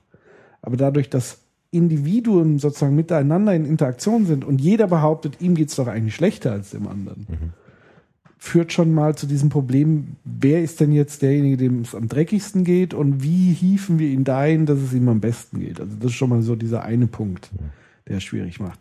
Dann Zugang zu den gleichen Ja, Gütern. Gütern, ja, aber ich fresse halt mehr als Ja, ja. Ja, das ist ja. eine 14-jährige Ah, gut, aber oder wie prinzipiell. auch immer. Prinzipiell. Ja, aber ich habe andere Bedürfnisse, Das macht ja nichts. brauche andere Mengen von anderen Gütern, damit es mir gleich gut vielleicht geht als andere. Und andere Ja, das macht ja nichts. Die Inhalte sind ja anderes. unterschiedlich. Ja, aber deswegen, dass jeder das Gleiche dann kriegt, ist Nein, nicht, ja dass jeder Quatsch. gleiche kriegt. Also jeder kann, hat prinzipiell den gleichen Zugang zu den Gütern, aber die er dann wählen da kann. ist, ja gut, das, das ist ja ein anderes Problem. ja, ja, Zu den verfügbaren also wie Gütern. gesagt, diese, diese, Gut. es ist halt sehr einfach. Ist halt sehr konstruiert sehr halt. konstruiert. Ich glaube, das ist auch nochmal komplexer, als ich es jetzt dargestellt habe, aber es ist, das sind die, Habermas, bitte. Okay. Geh mal ein Level höher. nee, kann man, der Rawls ist schon auch nochmal, ja gut. Ich weiß, ich sehe jetzt schon die Leserbriefe wieder kommen, die sagen, wenn der Dr. Köbel den Rawls so scheiße darstellt, dann ist er auch wirklich scheiße, aber der Ja, ist gar oder nicht sie so. motzen halt wieder, weil du musst immer alles kaputt machen. Nein, ist, wir wollten ein Hörertreffen machen, ne? nicht, dass wir jetzt Ja, egal. Wer auf jeden Fall dabei ist, wird die NSA sein. Oh ja. Das will ich aber hoffen. Ich möchte ja auch mal irgendwie abgehört werden. Genau. Egal. Habermas. Habermas starken Demokratiebegriff, nämlich substanziell, nämlich ein, man könnte sagen, einen, einen ähm, affirmativen Demokratiebegriff. Demokratie ist gut. Warum? Habermas sagt, in modernen Gesellschaften gibt es keine letzten Begründungen mehr. Es gibt nicht mehr Gottes Gnadentum, es gibt auch nicht mehr irgendwie eine übergeordnete Maxime, sondern es gibt den Diskurs. Habermas Diskurstheorie. Er sagt, Demokratie ist vor allem geprägt durch Diskurs. Deshalb ist, würde, Ha- würde Habermas das auch sehr begrüßen, was jetzt mit diesem Snowden passiert. Also nicht mit dem Snowden passiert, aber diesen Diskurs, der jetzt darüber entsteht, ist das, was Habermas verlangt. Also wenn es ein Problem gibt, eine Krise gibt, ja, die die Routine der Gesellschaft durchbricht, zum Beispiel so eine Öffentlichmachung von diesen geheimen NSA-Vorgängen, hat es einen krisenhaften Charakter. Und in der Krise gibt es jetzt eine, ein, ein Bedürfnis, diese Krise zu verhandeln. Und Habermas sagt, Demokratien sind davon geprägt, dass es jetzt nicht Autoritäten gibt, die auf den Plan kommen, zu sagen, ich entscheide, es wird in Zukunft so gemacht. Sondern Demokratie heißt, es entsteht ein Diskurs, in den unter dem Primat des vernünft, vernünftigen Aushandelns verschiedene Meinungen herangetragen werden und miteinander in Austausch kommen. Und wenn dieser Austausch von der Vernunft geprägt ist, wird, können wir uns darauf vertrauen, können wir darauf vertrauen, dass am Ende eine Lösung zustande kommt, den möglichst vielen Menschen zustimmen können. Deshalb ist der Diskurs für Habermas so wichtig. Und zwar der Diskurs, der möglichst herrschaftsfrei ist. Ich glaube, Habermas hätte große Freude an dem Soziopod zum Beispiel. Sage ich jetzt mal so ganz uneitel.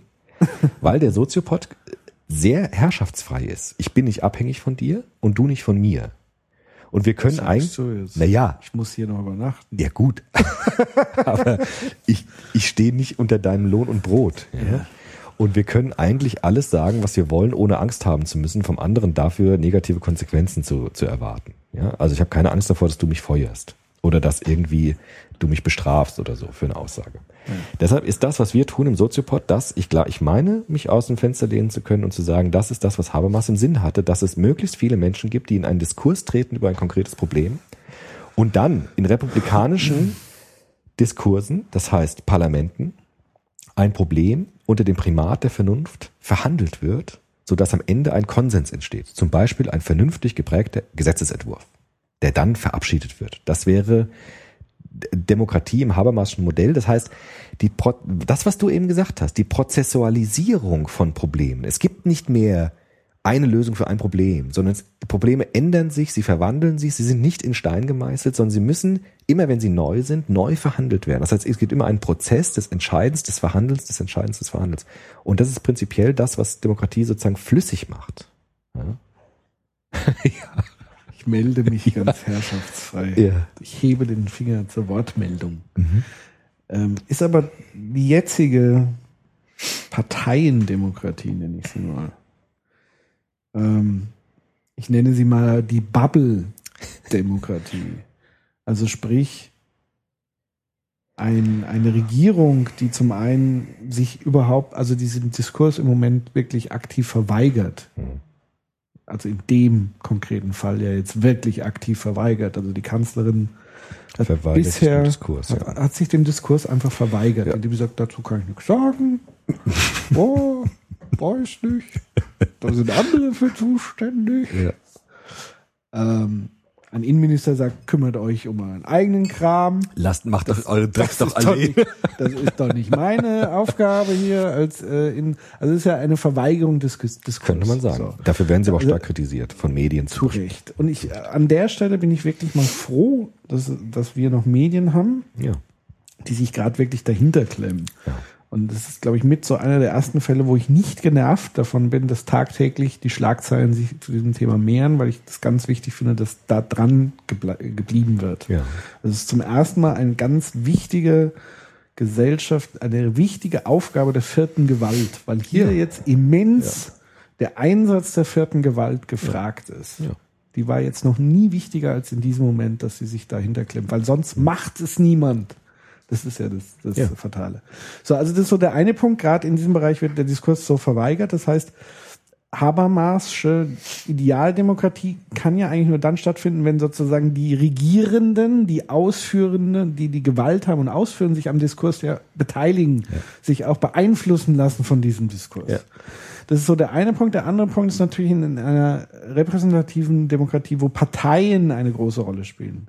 Das heißt auch Parteiideologien.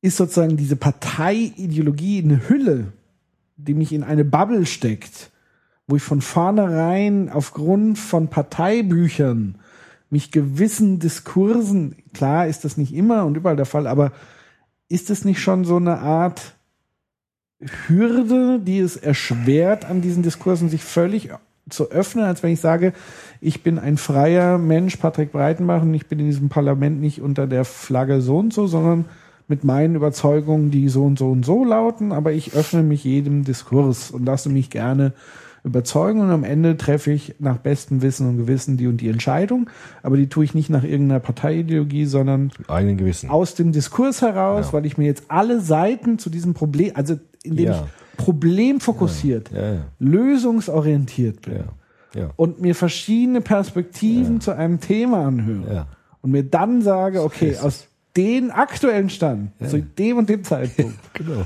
treffe ich die und die Entscheidung. Das ist Habermas. Aus dem und dem Grund. Das ist Habermas gedacht, ja. Kann man Habermas wählen?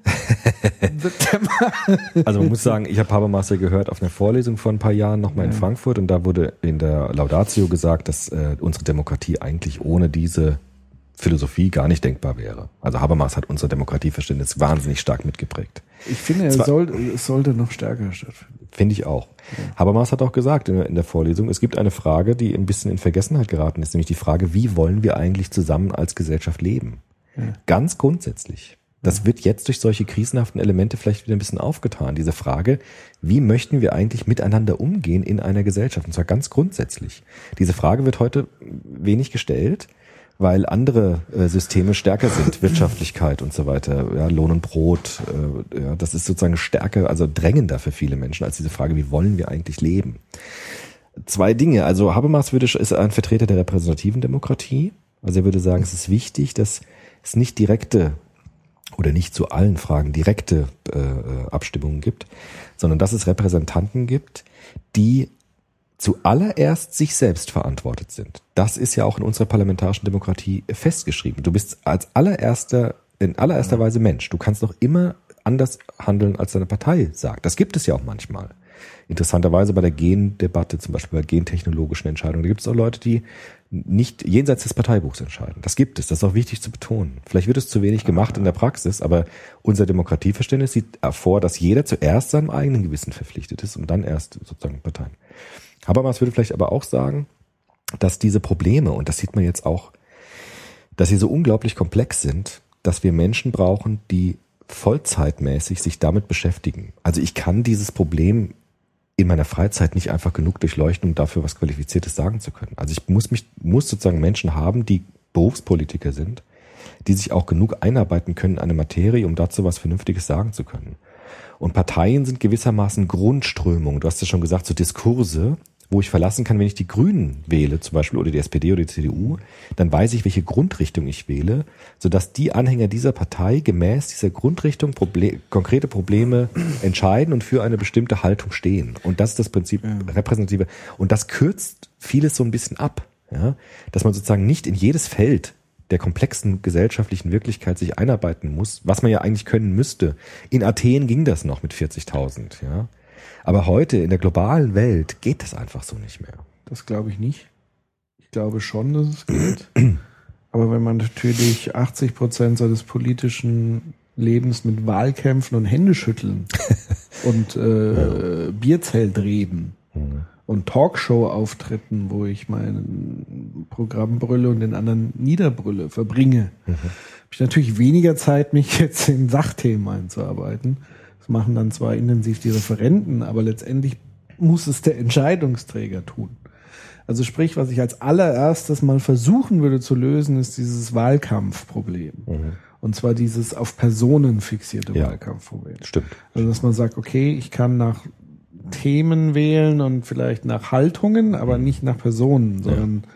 dann gibt's halt einfach nur Parteien und es gibt ein Wahlkampfteam, was aber mit direkten Personen gar nichts mehr zu tun hat. So mhm. irgendwie.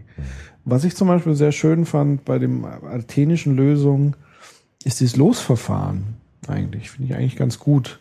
Mhm. Also, dass man so überlegt, gibt es nicht sowas wie ein, also dass man jetzt nicht sagt, Hinz und Künz mhm. kommen per Losverfahren jetzt ins Parlament. Das wäre dann vielleicht ein bisschen zu radikal im ersten Schritt. Aber sagen wir mal, ich kann mich sozusagen bewerben auf einen Pool. Mhm. Ja, wenn ich sage, ich bin politisch interessiert, ich gebe hier mein, meine Steckengebiete an. Ja, ich bin Nils Köbel, ich würde gern im Bereich Bildung mhm. politisch mich engagieren. Ja. Dann kommst du sozusagen in den Bildungspool mhm. mit vielen anderen Sozialarbeitern, keine Ahnung, die da irgendwie Bock drauf haben. Und dann entscheidet es los. So, Nils Köbel ist jetzt für vier Jahre in, im Bundestag und im Ausschuss für Bildung, bla bla bla bla. Das würde sozusagen zum einen irgendwie gewährleisten, dass so eine gewisse Interesse und Kompetenz und so weiter da wäre und zum anderen diesen ganzen Wahlkampfscheiß mhm. weglassen und du dich dann wirklich vier Jahre lang auf Sacharbeit konzentrieren könntest. Mhm. Leute mit Leuten sprechen, Perspektiven anhören, Vorlagen kriegen und das wirklich aus Vernunftgründen entscheiden.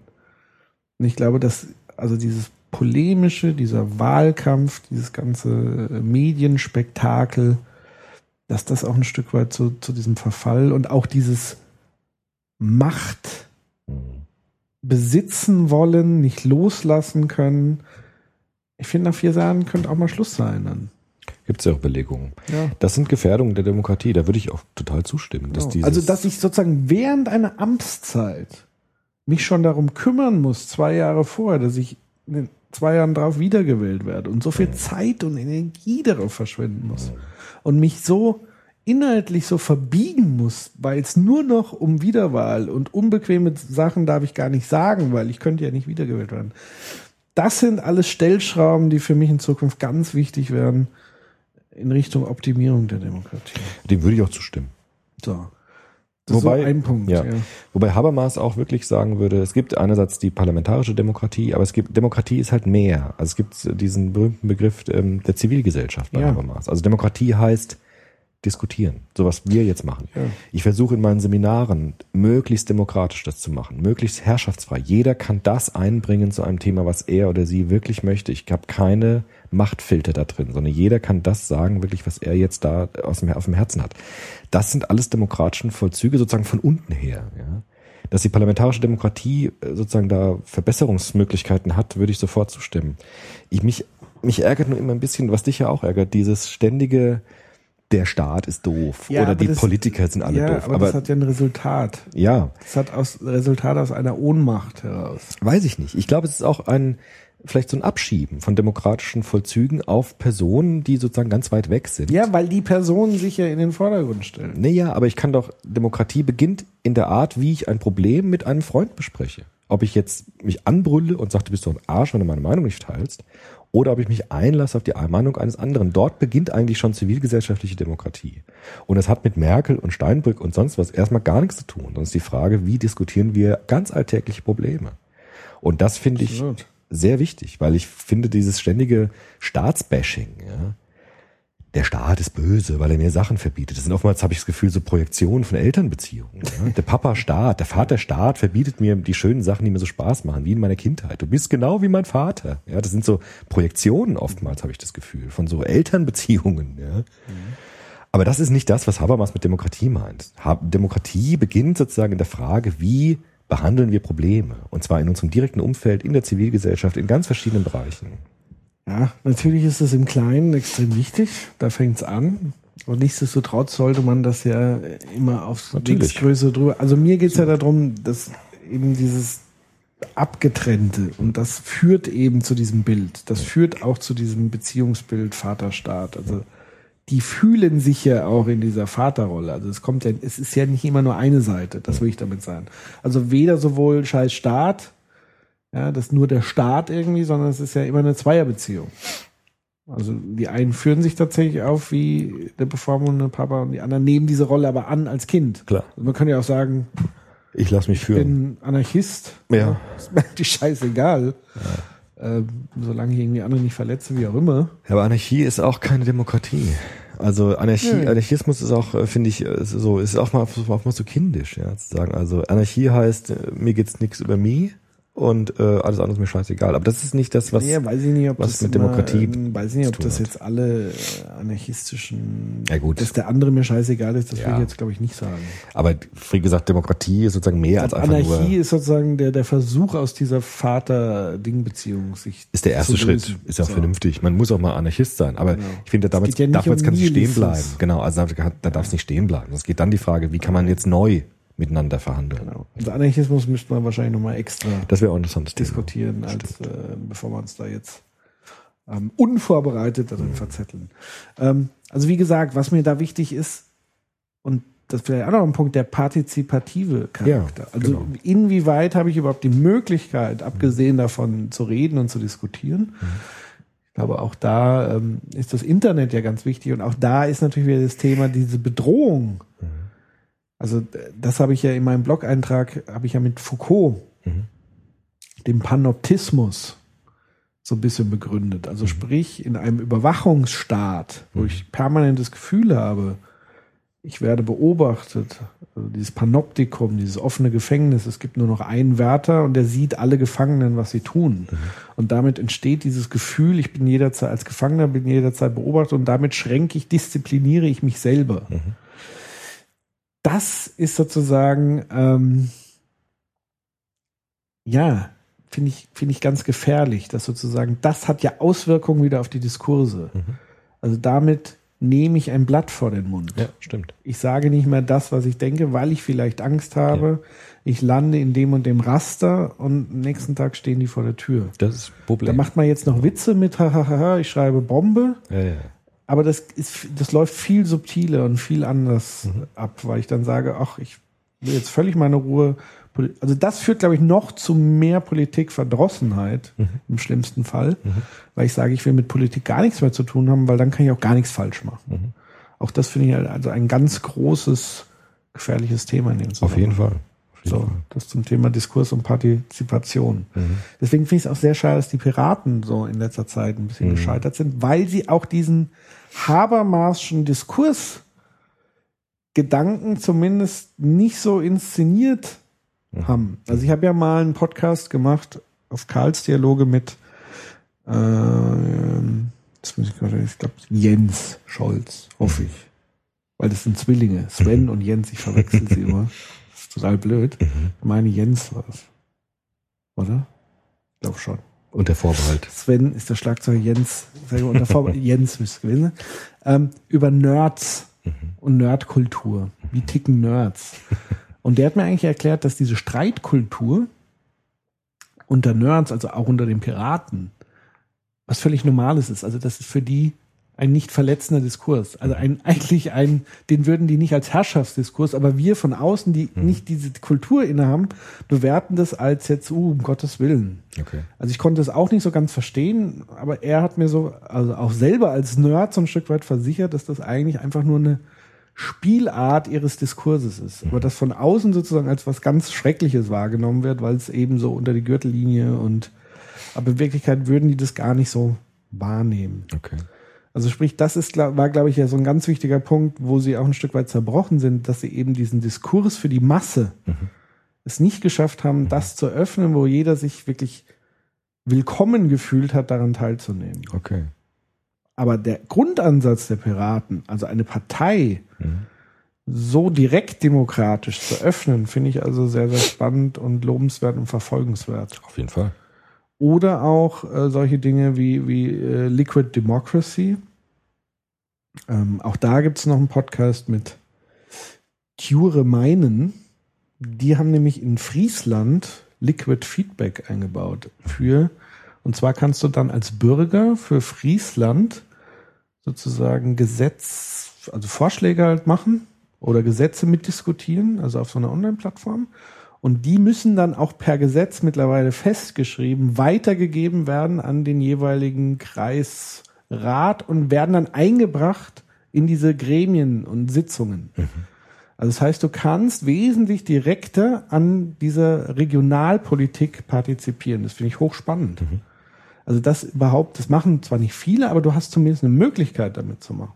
Und das geht sehr so in die Richtung dieser Idee einer Volksversammlung. Also stärker versuchen, auch technologisch, strukturell ähm, Anknüpfungspunkte zu finden, wo also nicht nur über die Medien, über Bande an dem Diskurs teilzunehmen, sondern wo du auch direkt, zum Beispiel Petitionen ist ja auch so ein, so ein Ding, das finde ich sollte auch stärker gefördert werden. Also dass ich Schnittstellen schaffe, vor allen Dingen lokal, regional erstmal anfangen, wo ich als Bürger einfach wesentlich mehr Mitbestimmungsrecht habe und mitdiskutieren kann und mich beteiligen kann. Mhm. Das finde ich schon wichtig und gut. Mhm.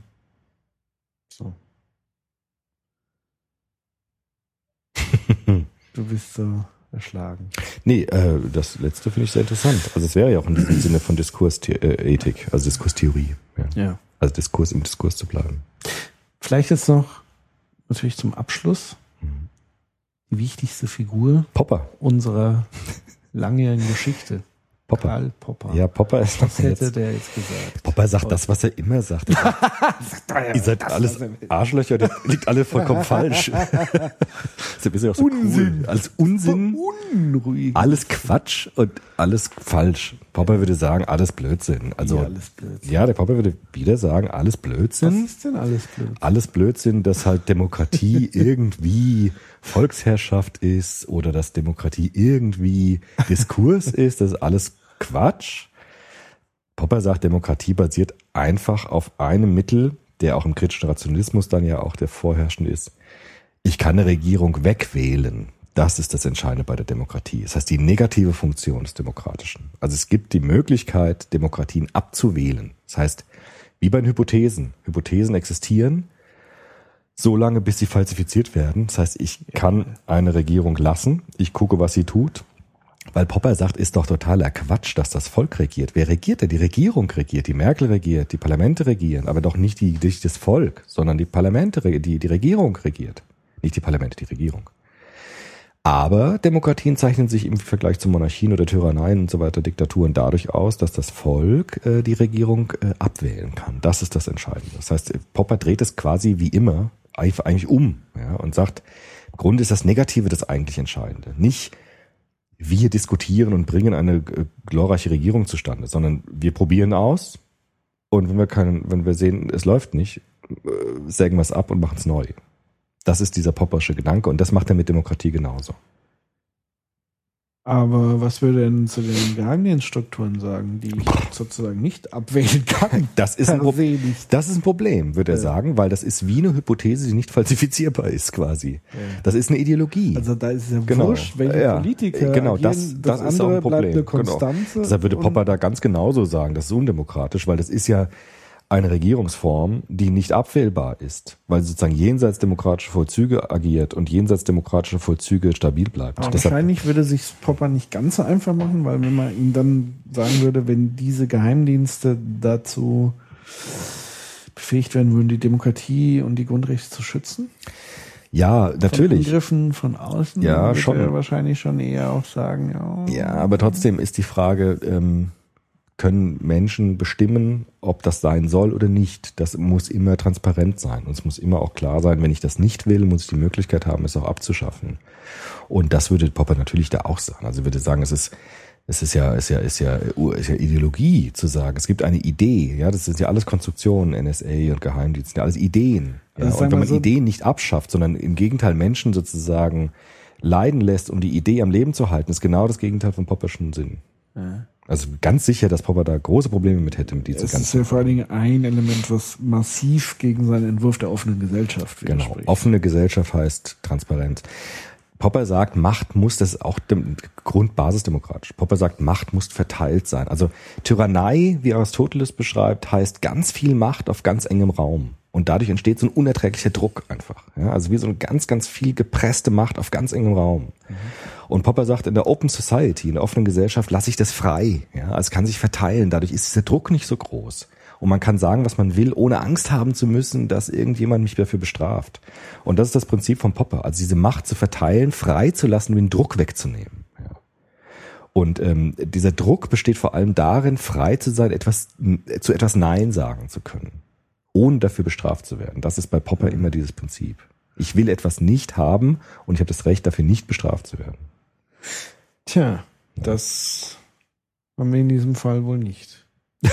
Zumindest nicht auf Politikerseiten. Also offenbar gibt es Das ist ein keinen, wirkliches Problem. der den Fall. Arsch in der Hose hat, Ja, zu sagen, Wir wollen das Geheimdienste, weg damit. Oder zumindest in der Ref- Form, wie es jetzt ist, reformieren. muss. ja, muss was getan werden. Und stattdessen hört man, der Bürger muss Sich selbst schützen. sich verändern. Aber in der Zivilgesellschaft gibt es viele Stimmen, die sagen, Ja, ich möchte das nicht und ich möchte da Ja, eine aber ich Reform möchte es ja natürlich aus den Reihen hören, wo es wirklich angebracht Ich glaube, da wird was kommen müssen. Also sie werden darauf irgendwie reagieren Ich müssen. bin gespannt. Also morgen ist, glaube ich, großes Interview mit unserer Mutti angesetzt. Sommerinterview. Bin gespannt, ob sie sich wieder wendet. Ja. Bindet. Ich glaube, große Pressekonferenz und so. Gut. Nur gut. Also ich bin da voll bei Poppy. Ja. Ich auch. Poppy? Ich auch. Wie immer. Ich finde, man könnte Habermas und Popper nochmal miteinander verbinden, aber das wäre wirklich interessant. Das wäre wirklich eine Ja. Aufgabe, nochmal da zu gucken. Ich glaube gar nicht, dass die so verschieden sind. Sie gehen es halt einfach von anderen Seiten an. Ne? Also Popper eher negativ, Habermas eher positiv gewissermaßen so. Aber das ist nicht, das ist nicht ganz unterschiedlich. Es sind sozusagen zwei Zugänge zum Gleichen, nur halt aus unterschiedlichen Richtungen. Ja. Weil die immer so gegeneinander gestellt werden. Aber ich glaube, das stimmt so gar nicht. Ja. Gibt es denn eigentlich noch irgendwas über, dem, über die Demokratie hinaus? Also wo wir noch gar nicht drüber nachgedacht haben, oder? An Staatsform. Ja, dass man jetzt sagt, irgendwie, wir gehen ja alle davon aus, das ist so die Ulti, Ultima Ratio. Nee, Ultima Ratio sage ich nicht. Also ich würde da sagen, ganz witzig, äh, das, was Churchill gesagt hat. Churchill hat gesagt, Demokratie ist die schlechteste Regierungsform außer allen anderen. Ja. Also es ist nicht Okay. so, dass Demokratie das Beste ist. Es ist sozusagen die schlechteste, abgesehen von allen anderen, die es bisher gab. Da ist sozusagen das geringste Übel, weil die anderen sind alle noch viel schlimmer. Aber ist dann nicht sozusagen dieses Klammern an der Demokratie oder nicht versuchen auszuprobieren Ja, zum klar. Hindernis. Also zu sagen, ich muss eigentlich mehr Experimente wagen. Das stimmt, was ja aber auch demokratisch wäre. Sagt der Popper auch. Man muss viel experimenteller in der Demokratie vorgehen, wenn ich denn gewiss sein kann, ich kann es wieder rückgängig machen. Das ist das Entscheidende. Ich kann nicht irgendeinen Quatsch machen und dann sagen, es bleibt jetzt, sondern es muss immer rückgängig mach, zu machen sein. Das ist das Entscheidende. Nur die, die, die anderen Staatsformen, die wir in der Geschichte gesehen haben, waren noch viel schlimmer als die Demokratie. Und deshalb sagen wir, Demokratie ist das die, die bis jetzt am besten war, weil alle anderen waren noch viel schlimmer. Das heißt nicht, dass Demokratie sozusagen der Weisheit letzter Schluss ist natürlich, aber es ist bis jetzt die beste Regierungsform. Gab es nicht in, irgendwie im Zuge der gesamten Geschichte der Menschheit nicht mal irgendwie eine sehr, sei es irgendwie Stammesherrschaft, wie auch immer, Monarchie, die wirklich eher so aufs Gemeinwohl Sicher gab's so das. eine- das eine- gab's natürlich. Es gab natürlich gerechte Könige und tolle Königin Victoria und so. Das Problem ist nur, dass das Risiko halt so groß ist, wenn du dann hast. Das ist halt Glückssache. Monarchie ist halt Glückssache. Wenn du da jemanden Gutes hast, dann hast du Glück. Natürlich kann es gut laufen. Vielleicht kann dann auch unter einem gerechten König Sachen schneller gut werden als mit komplizierten demokratischen Verfahren. Das Problem ist, wenn du halt einen Tyrannen da sitzt hast, der irre ist. Und Demokratie ist halt das ist halt Glück. Aber wollen wir Glück als Basis nehmen für unser Gemeinleben? Ich würde sagen, nein. Deshalb ist Demokratie komplizierter. Aber es ist sozusagen nicht einfach nur Glückssache, sondern wir können es steuern, wir können es abwählen, wir können es verhindern, wir können es wegwählen. Und beim, bei, bei der Monarchie musst du halt Glück oder Pech haben, wer da halt sitzt. Das war ja der Fehler Platons. Platon hat gesagt, wir setzen auf die Philosophen, weil das sind die Klügsten. Aber das ist nicht so. Der Klügste ist nicht gleichzeitig der beste König. Das war der Fehler Platons. Und Also ist ja quasi der Diversity-Ansatz, Ja. glaube ich, schon sehr wichtig. ja, also Aber das hieße doch eigentlich auch, äh, jetzt nur Juristen momentan in dem Parlament zu hocken haben, ist eigentlich auch total Also nicht, schwer. nicht deshalb, weil sie Juristen sind. Weil die Juristen Aber sind die mit haben halt Sicherheit. immer eine juristische Perspektive. das stimmt. meistens. Das ist auch wahr. Es sollten möglichst bunte Parlamentsmitglieder sein. Theologen, Soziologen, Philosophen, Naturwissenschaftler. Natürlich möglichst bunte, möglichst bunte Gemische. Weil es ist nicht so, dass eine bestimmte Berufsgruppe per se geeigneter ist für irgendwas als eine andere. Das war der Fehler Platons, könnte man sagen. Die Philosophen sollen nicht Könige sein, weil es sind nicht die Besten. Es sind auch nicht die besten Menschen, nur weil sie Philosophen sind. Totaler Quatsch. Das ist eine, das ist eine Hypothese, die falsifiziert worden ist durch die Geschichte. Würde Popper sagen. Eine Testfrage noch. Ägypten. Ja. Putsch. Hoch, äh, nicht ohne. Boah, undemokratisch, gerade mal die Demokratie richtig, äh, finde ich problematisch. Finde ich problematisch. Ich kann das verstehen, dass sie das gemacht haben, aber es ist ein Militärputsch. Höchst undemokratische Verfahrensweisen ist natürlich nicht unproblematisch, finde ich. Warum hat man eigentlich nicht ge- gewartet, bis man den wegwählen kann? Weil er vermutlich nicht weggewählt worden ah, ja, wäre. gut. Wäre was, wäre wenn. Also ich meine, Na gut, das ist äh, ähnliche Frage, ohne dass ich das jetzt vergleichen würde direkt, aber Deutschland. Gut, er hat ja auch direkt die, äh, die, die Demokratie abgeschafft. Das hat Mursi jetzt nicht. Hat jetzt nicht sofort die Verfassung Hat geändert, er die Demokratie. Rechte beschnitten? Hat er wohl schon zum Teil, ja, auch mit jetzt äh, mit der Frauenfrage und so gab es Rückschritte, Ja. selbstverständlich. Aber er hat nicht die Verfassung abgeschafft oder irgendwie Hat er die demokratisch. Verfassung geändert? Weiß ich nicht. Aber zumindest glaube ich nicht so, dass die Demokratie wirklich äh, substanziell bedroht wäre. Und da stellt sich natürlich schon die Frage, also man kann das. der Türkei zum Beispiel auch ein bisschen anders wiederum. Türkei Zivilgesellschaft, würde Habermas sagen. Die Leute gehen auf die Straße und, äh, äh, und äh, zeigen ihren Unmut. Ja. Und die Demo jetzt zeigt sich, wie demokratisch ist denn die Türkei? Also jetzt zeigt sich eine Reaktion von dieser Regierung, wie demokratisch sie ist. Und sie scheint äh, nicht so ganz demokratisch zu sein in manchen Teilen. Muss man halt sehen, ja, von außen. Und in Ägypten, man kann das Ja, alles gut, verstehen, dass sie den, dass sie das abwählen wollen, aber jetzt dann einen Militärputsch zu machen, und es ist de facto ein, Militär, ein Militärputsch halt, ja, ist natürlich aus demokratietheoretischer Perspektive nicht unproblematisch.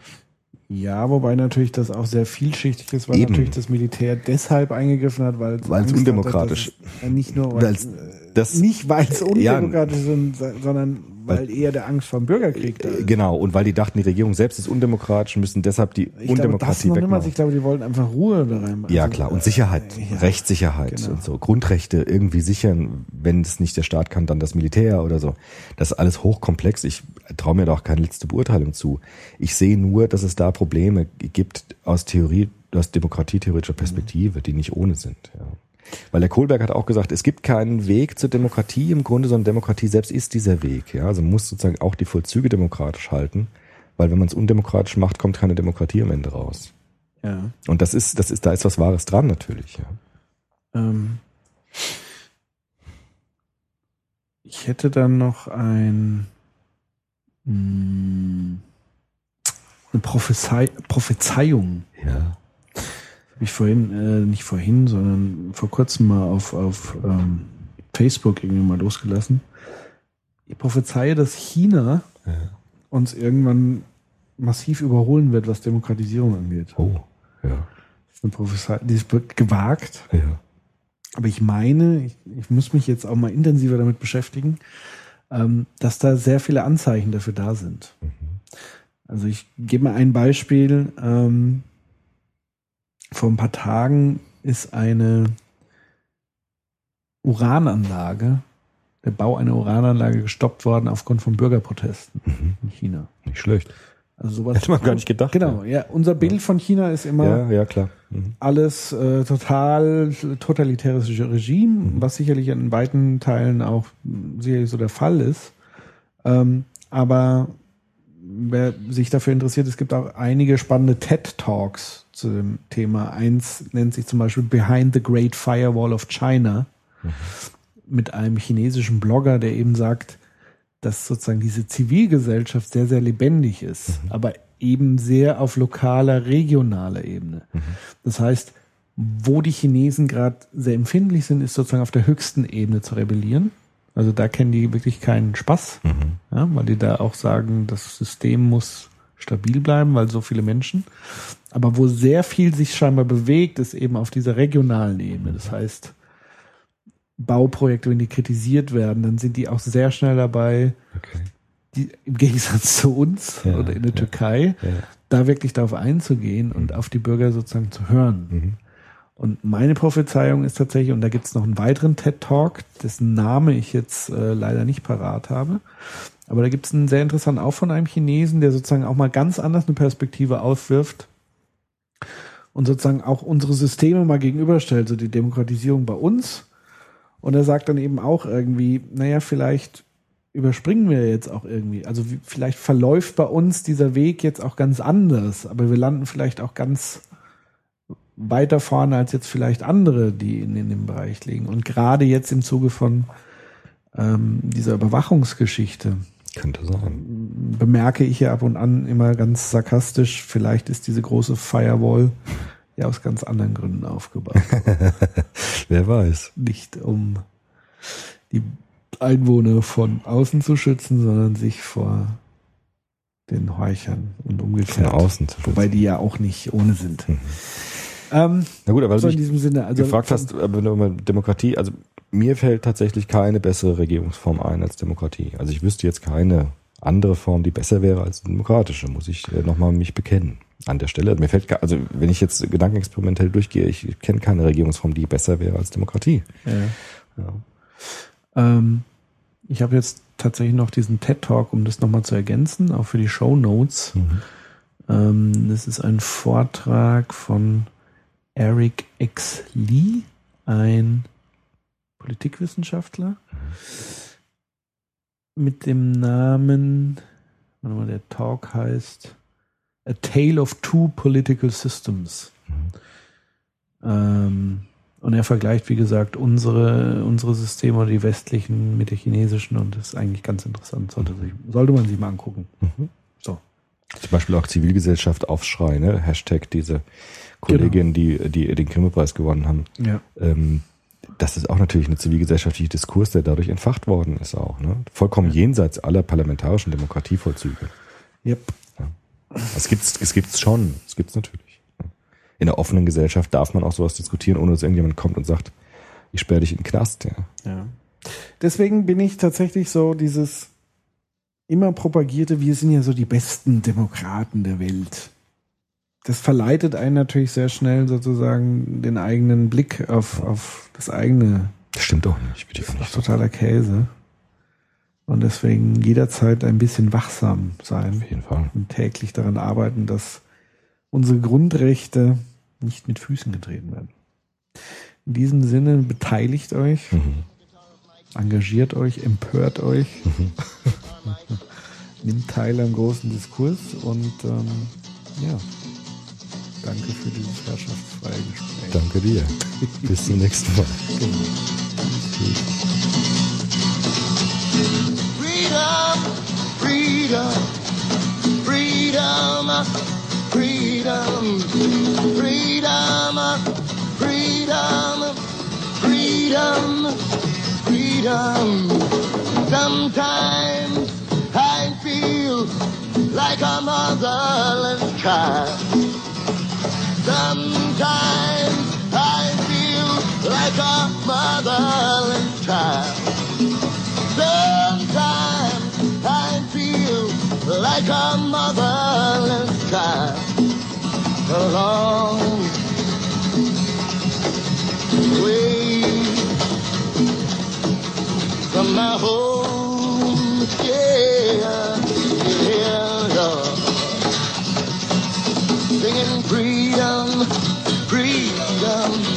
free.